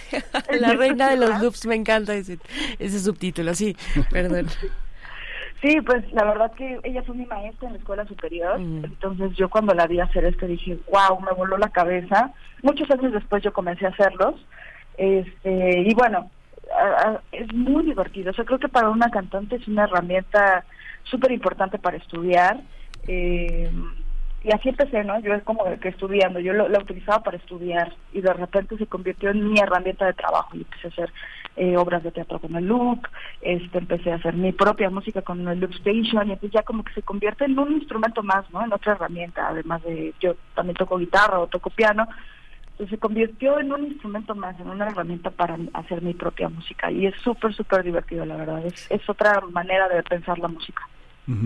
En este, en estos viernes eh, musicales de, del bar hay una, hay una continuidad que es interesante porque es la curaduría. Nos hablaba Cecilia Sotres de esta, de esta, de esta curaduría. ¿Cómo te colocas frente al lugar que ocupas en relación a los otros músicos, a lo que está proponiendo el vicio como una, una, una manera de proyectar artistas, eh, artistas nuevos. En realidad eres una, una artista muy joven, ¿no? Sí, pues Sí, me siento muy identificada. Además, yo personalmente eh, siempre he sentido el vicio como una segunda casa, la verdad. Eh, desde principios de mi carrera he estado cerca del vicio, entonces como que regresar al vicio desde este otro lugar ha sido muy muy bonito, muy bello. está padre la iniciativa del vicio porque al final creo que el cabaret y la música siempre se han llevado muy muy bien y que eh, se empieza a voltear el foquito un poco hacia los músicos que normalmente estamos detrás de la escena del cabaret.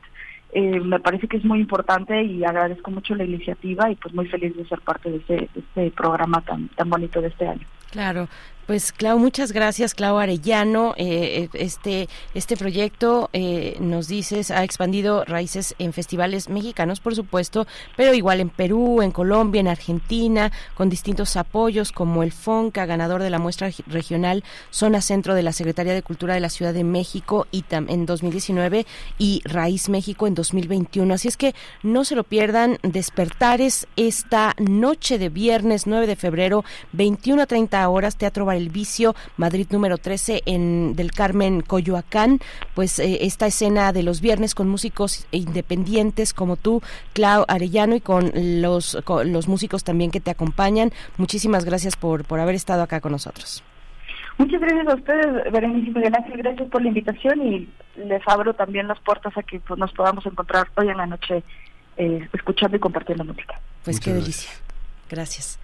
Hasta pronto, Clau Arellano. Nos vamos, 9 con 57 minutos. Pasen excelente fin de semana. El lunes de vuelta a las 7 de la mañana estamos con ustedes aquí en Primer Movimiento y nos vamos a despedir. Bueno, ahora que eh, eh, invocamos a Leica Moshan y esta, ¿cómo, le dijo? La diosa del, o la reina del loop. Bueno, Leica Moshan, la reina del loop, pues así es. Escuchen, si no lo han hecho, disfrútenla, ojalá. Y bueno, pues nos vamos, Miguel Ángel. Nos vamos, esto fue Primer Movimiento. El mundo desde la universidad. ta unkum. Prach ta okukum.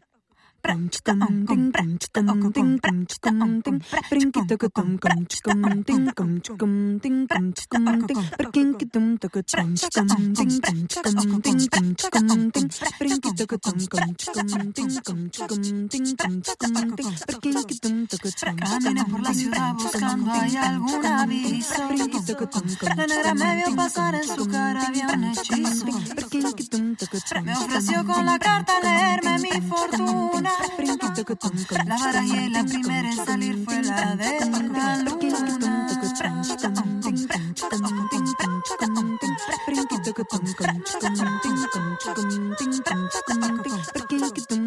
Me invitó en su cantar a bailar ahí en su fandango. Yo te miré al entrar y dije, mamá, qué mango. Y temí por mi vida con tus ojitos cruzados. La verdad de las cosas hoy no te paro de pensar. No, no, la luna no es de queso y la luna no es de arena. La luna esconde un verso y el amor es su condena. Ay Dios, la luna no es de queso y la luna no es de arena. La luna es de azúcar glass como los besos que tú me das. La luna no es de queso y la luna no es de arena. Esa noche te di un beso y hoy amarte es cosa buena. Ay Dios, la luna no es de queso y la luna no es de arena. La luna es de azúcar glass como los besos que tú me das. La negra se echó a reír al verme bailar contigo. Yo perdí en tus ojos dije, papi, yo te sigo. Y temí por mi alma dar tus ojitos brillar. Bien la dijo la negra, esto no es cosa de azar, no, no. La luna no es de queso y la luna no es de arena. La luna esconde un verso y el amor es Ay Dios, la luna no es de queso y la luna no es de arena. La luna es de azúcar glass y tú me dices que te va, te va.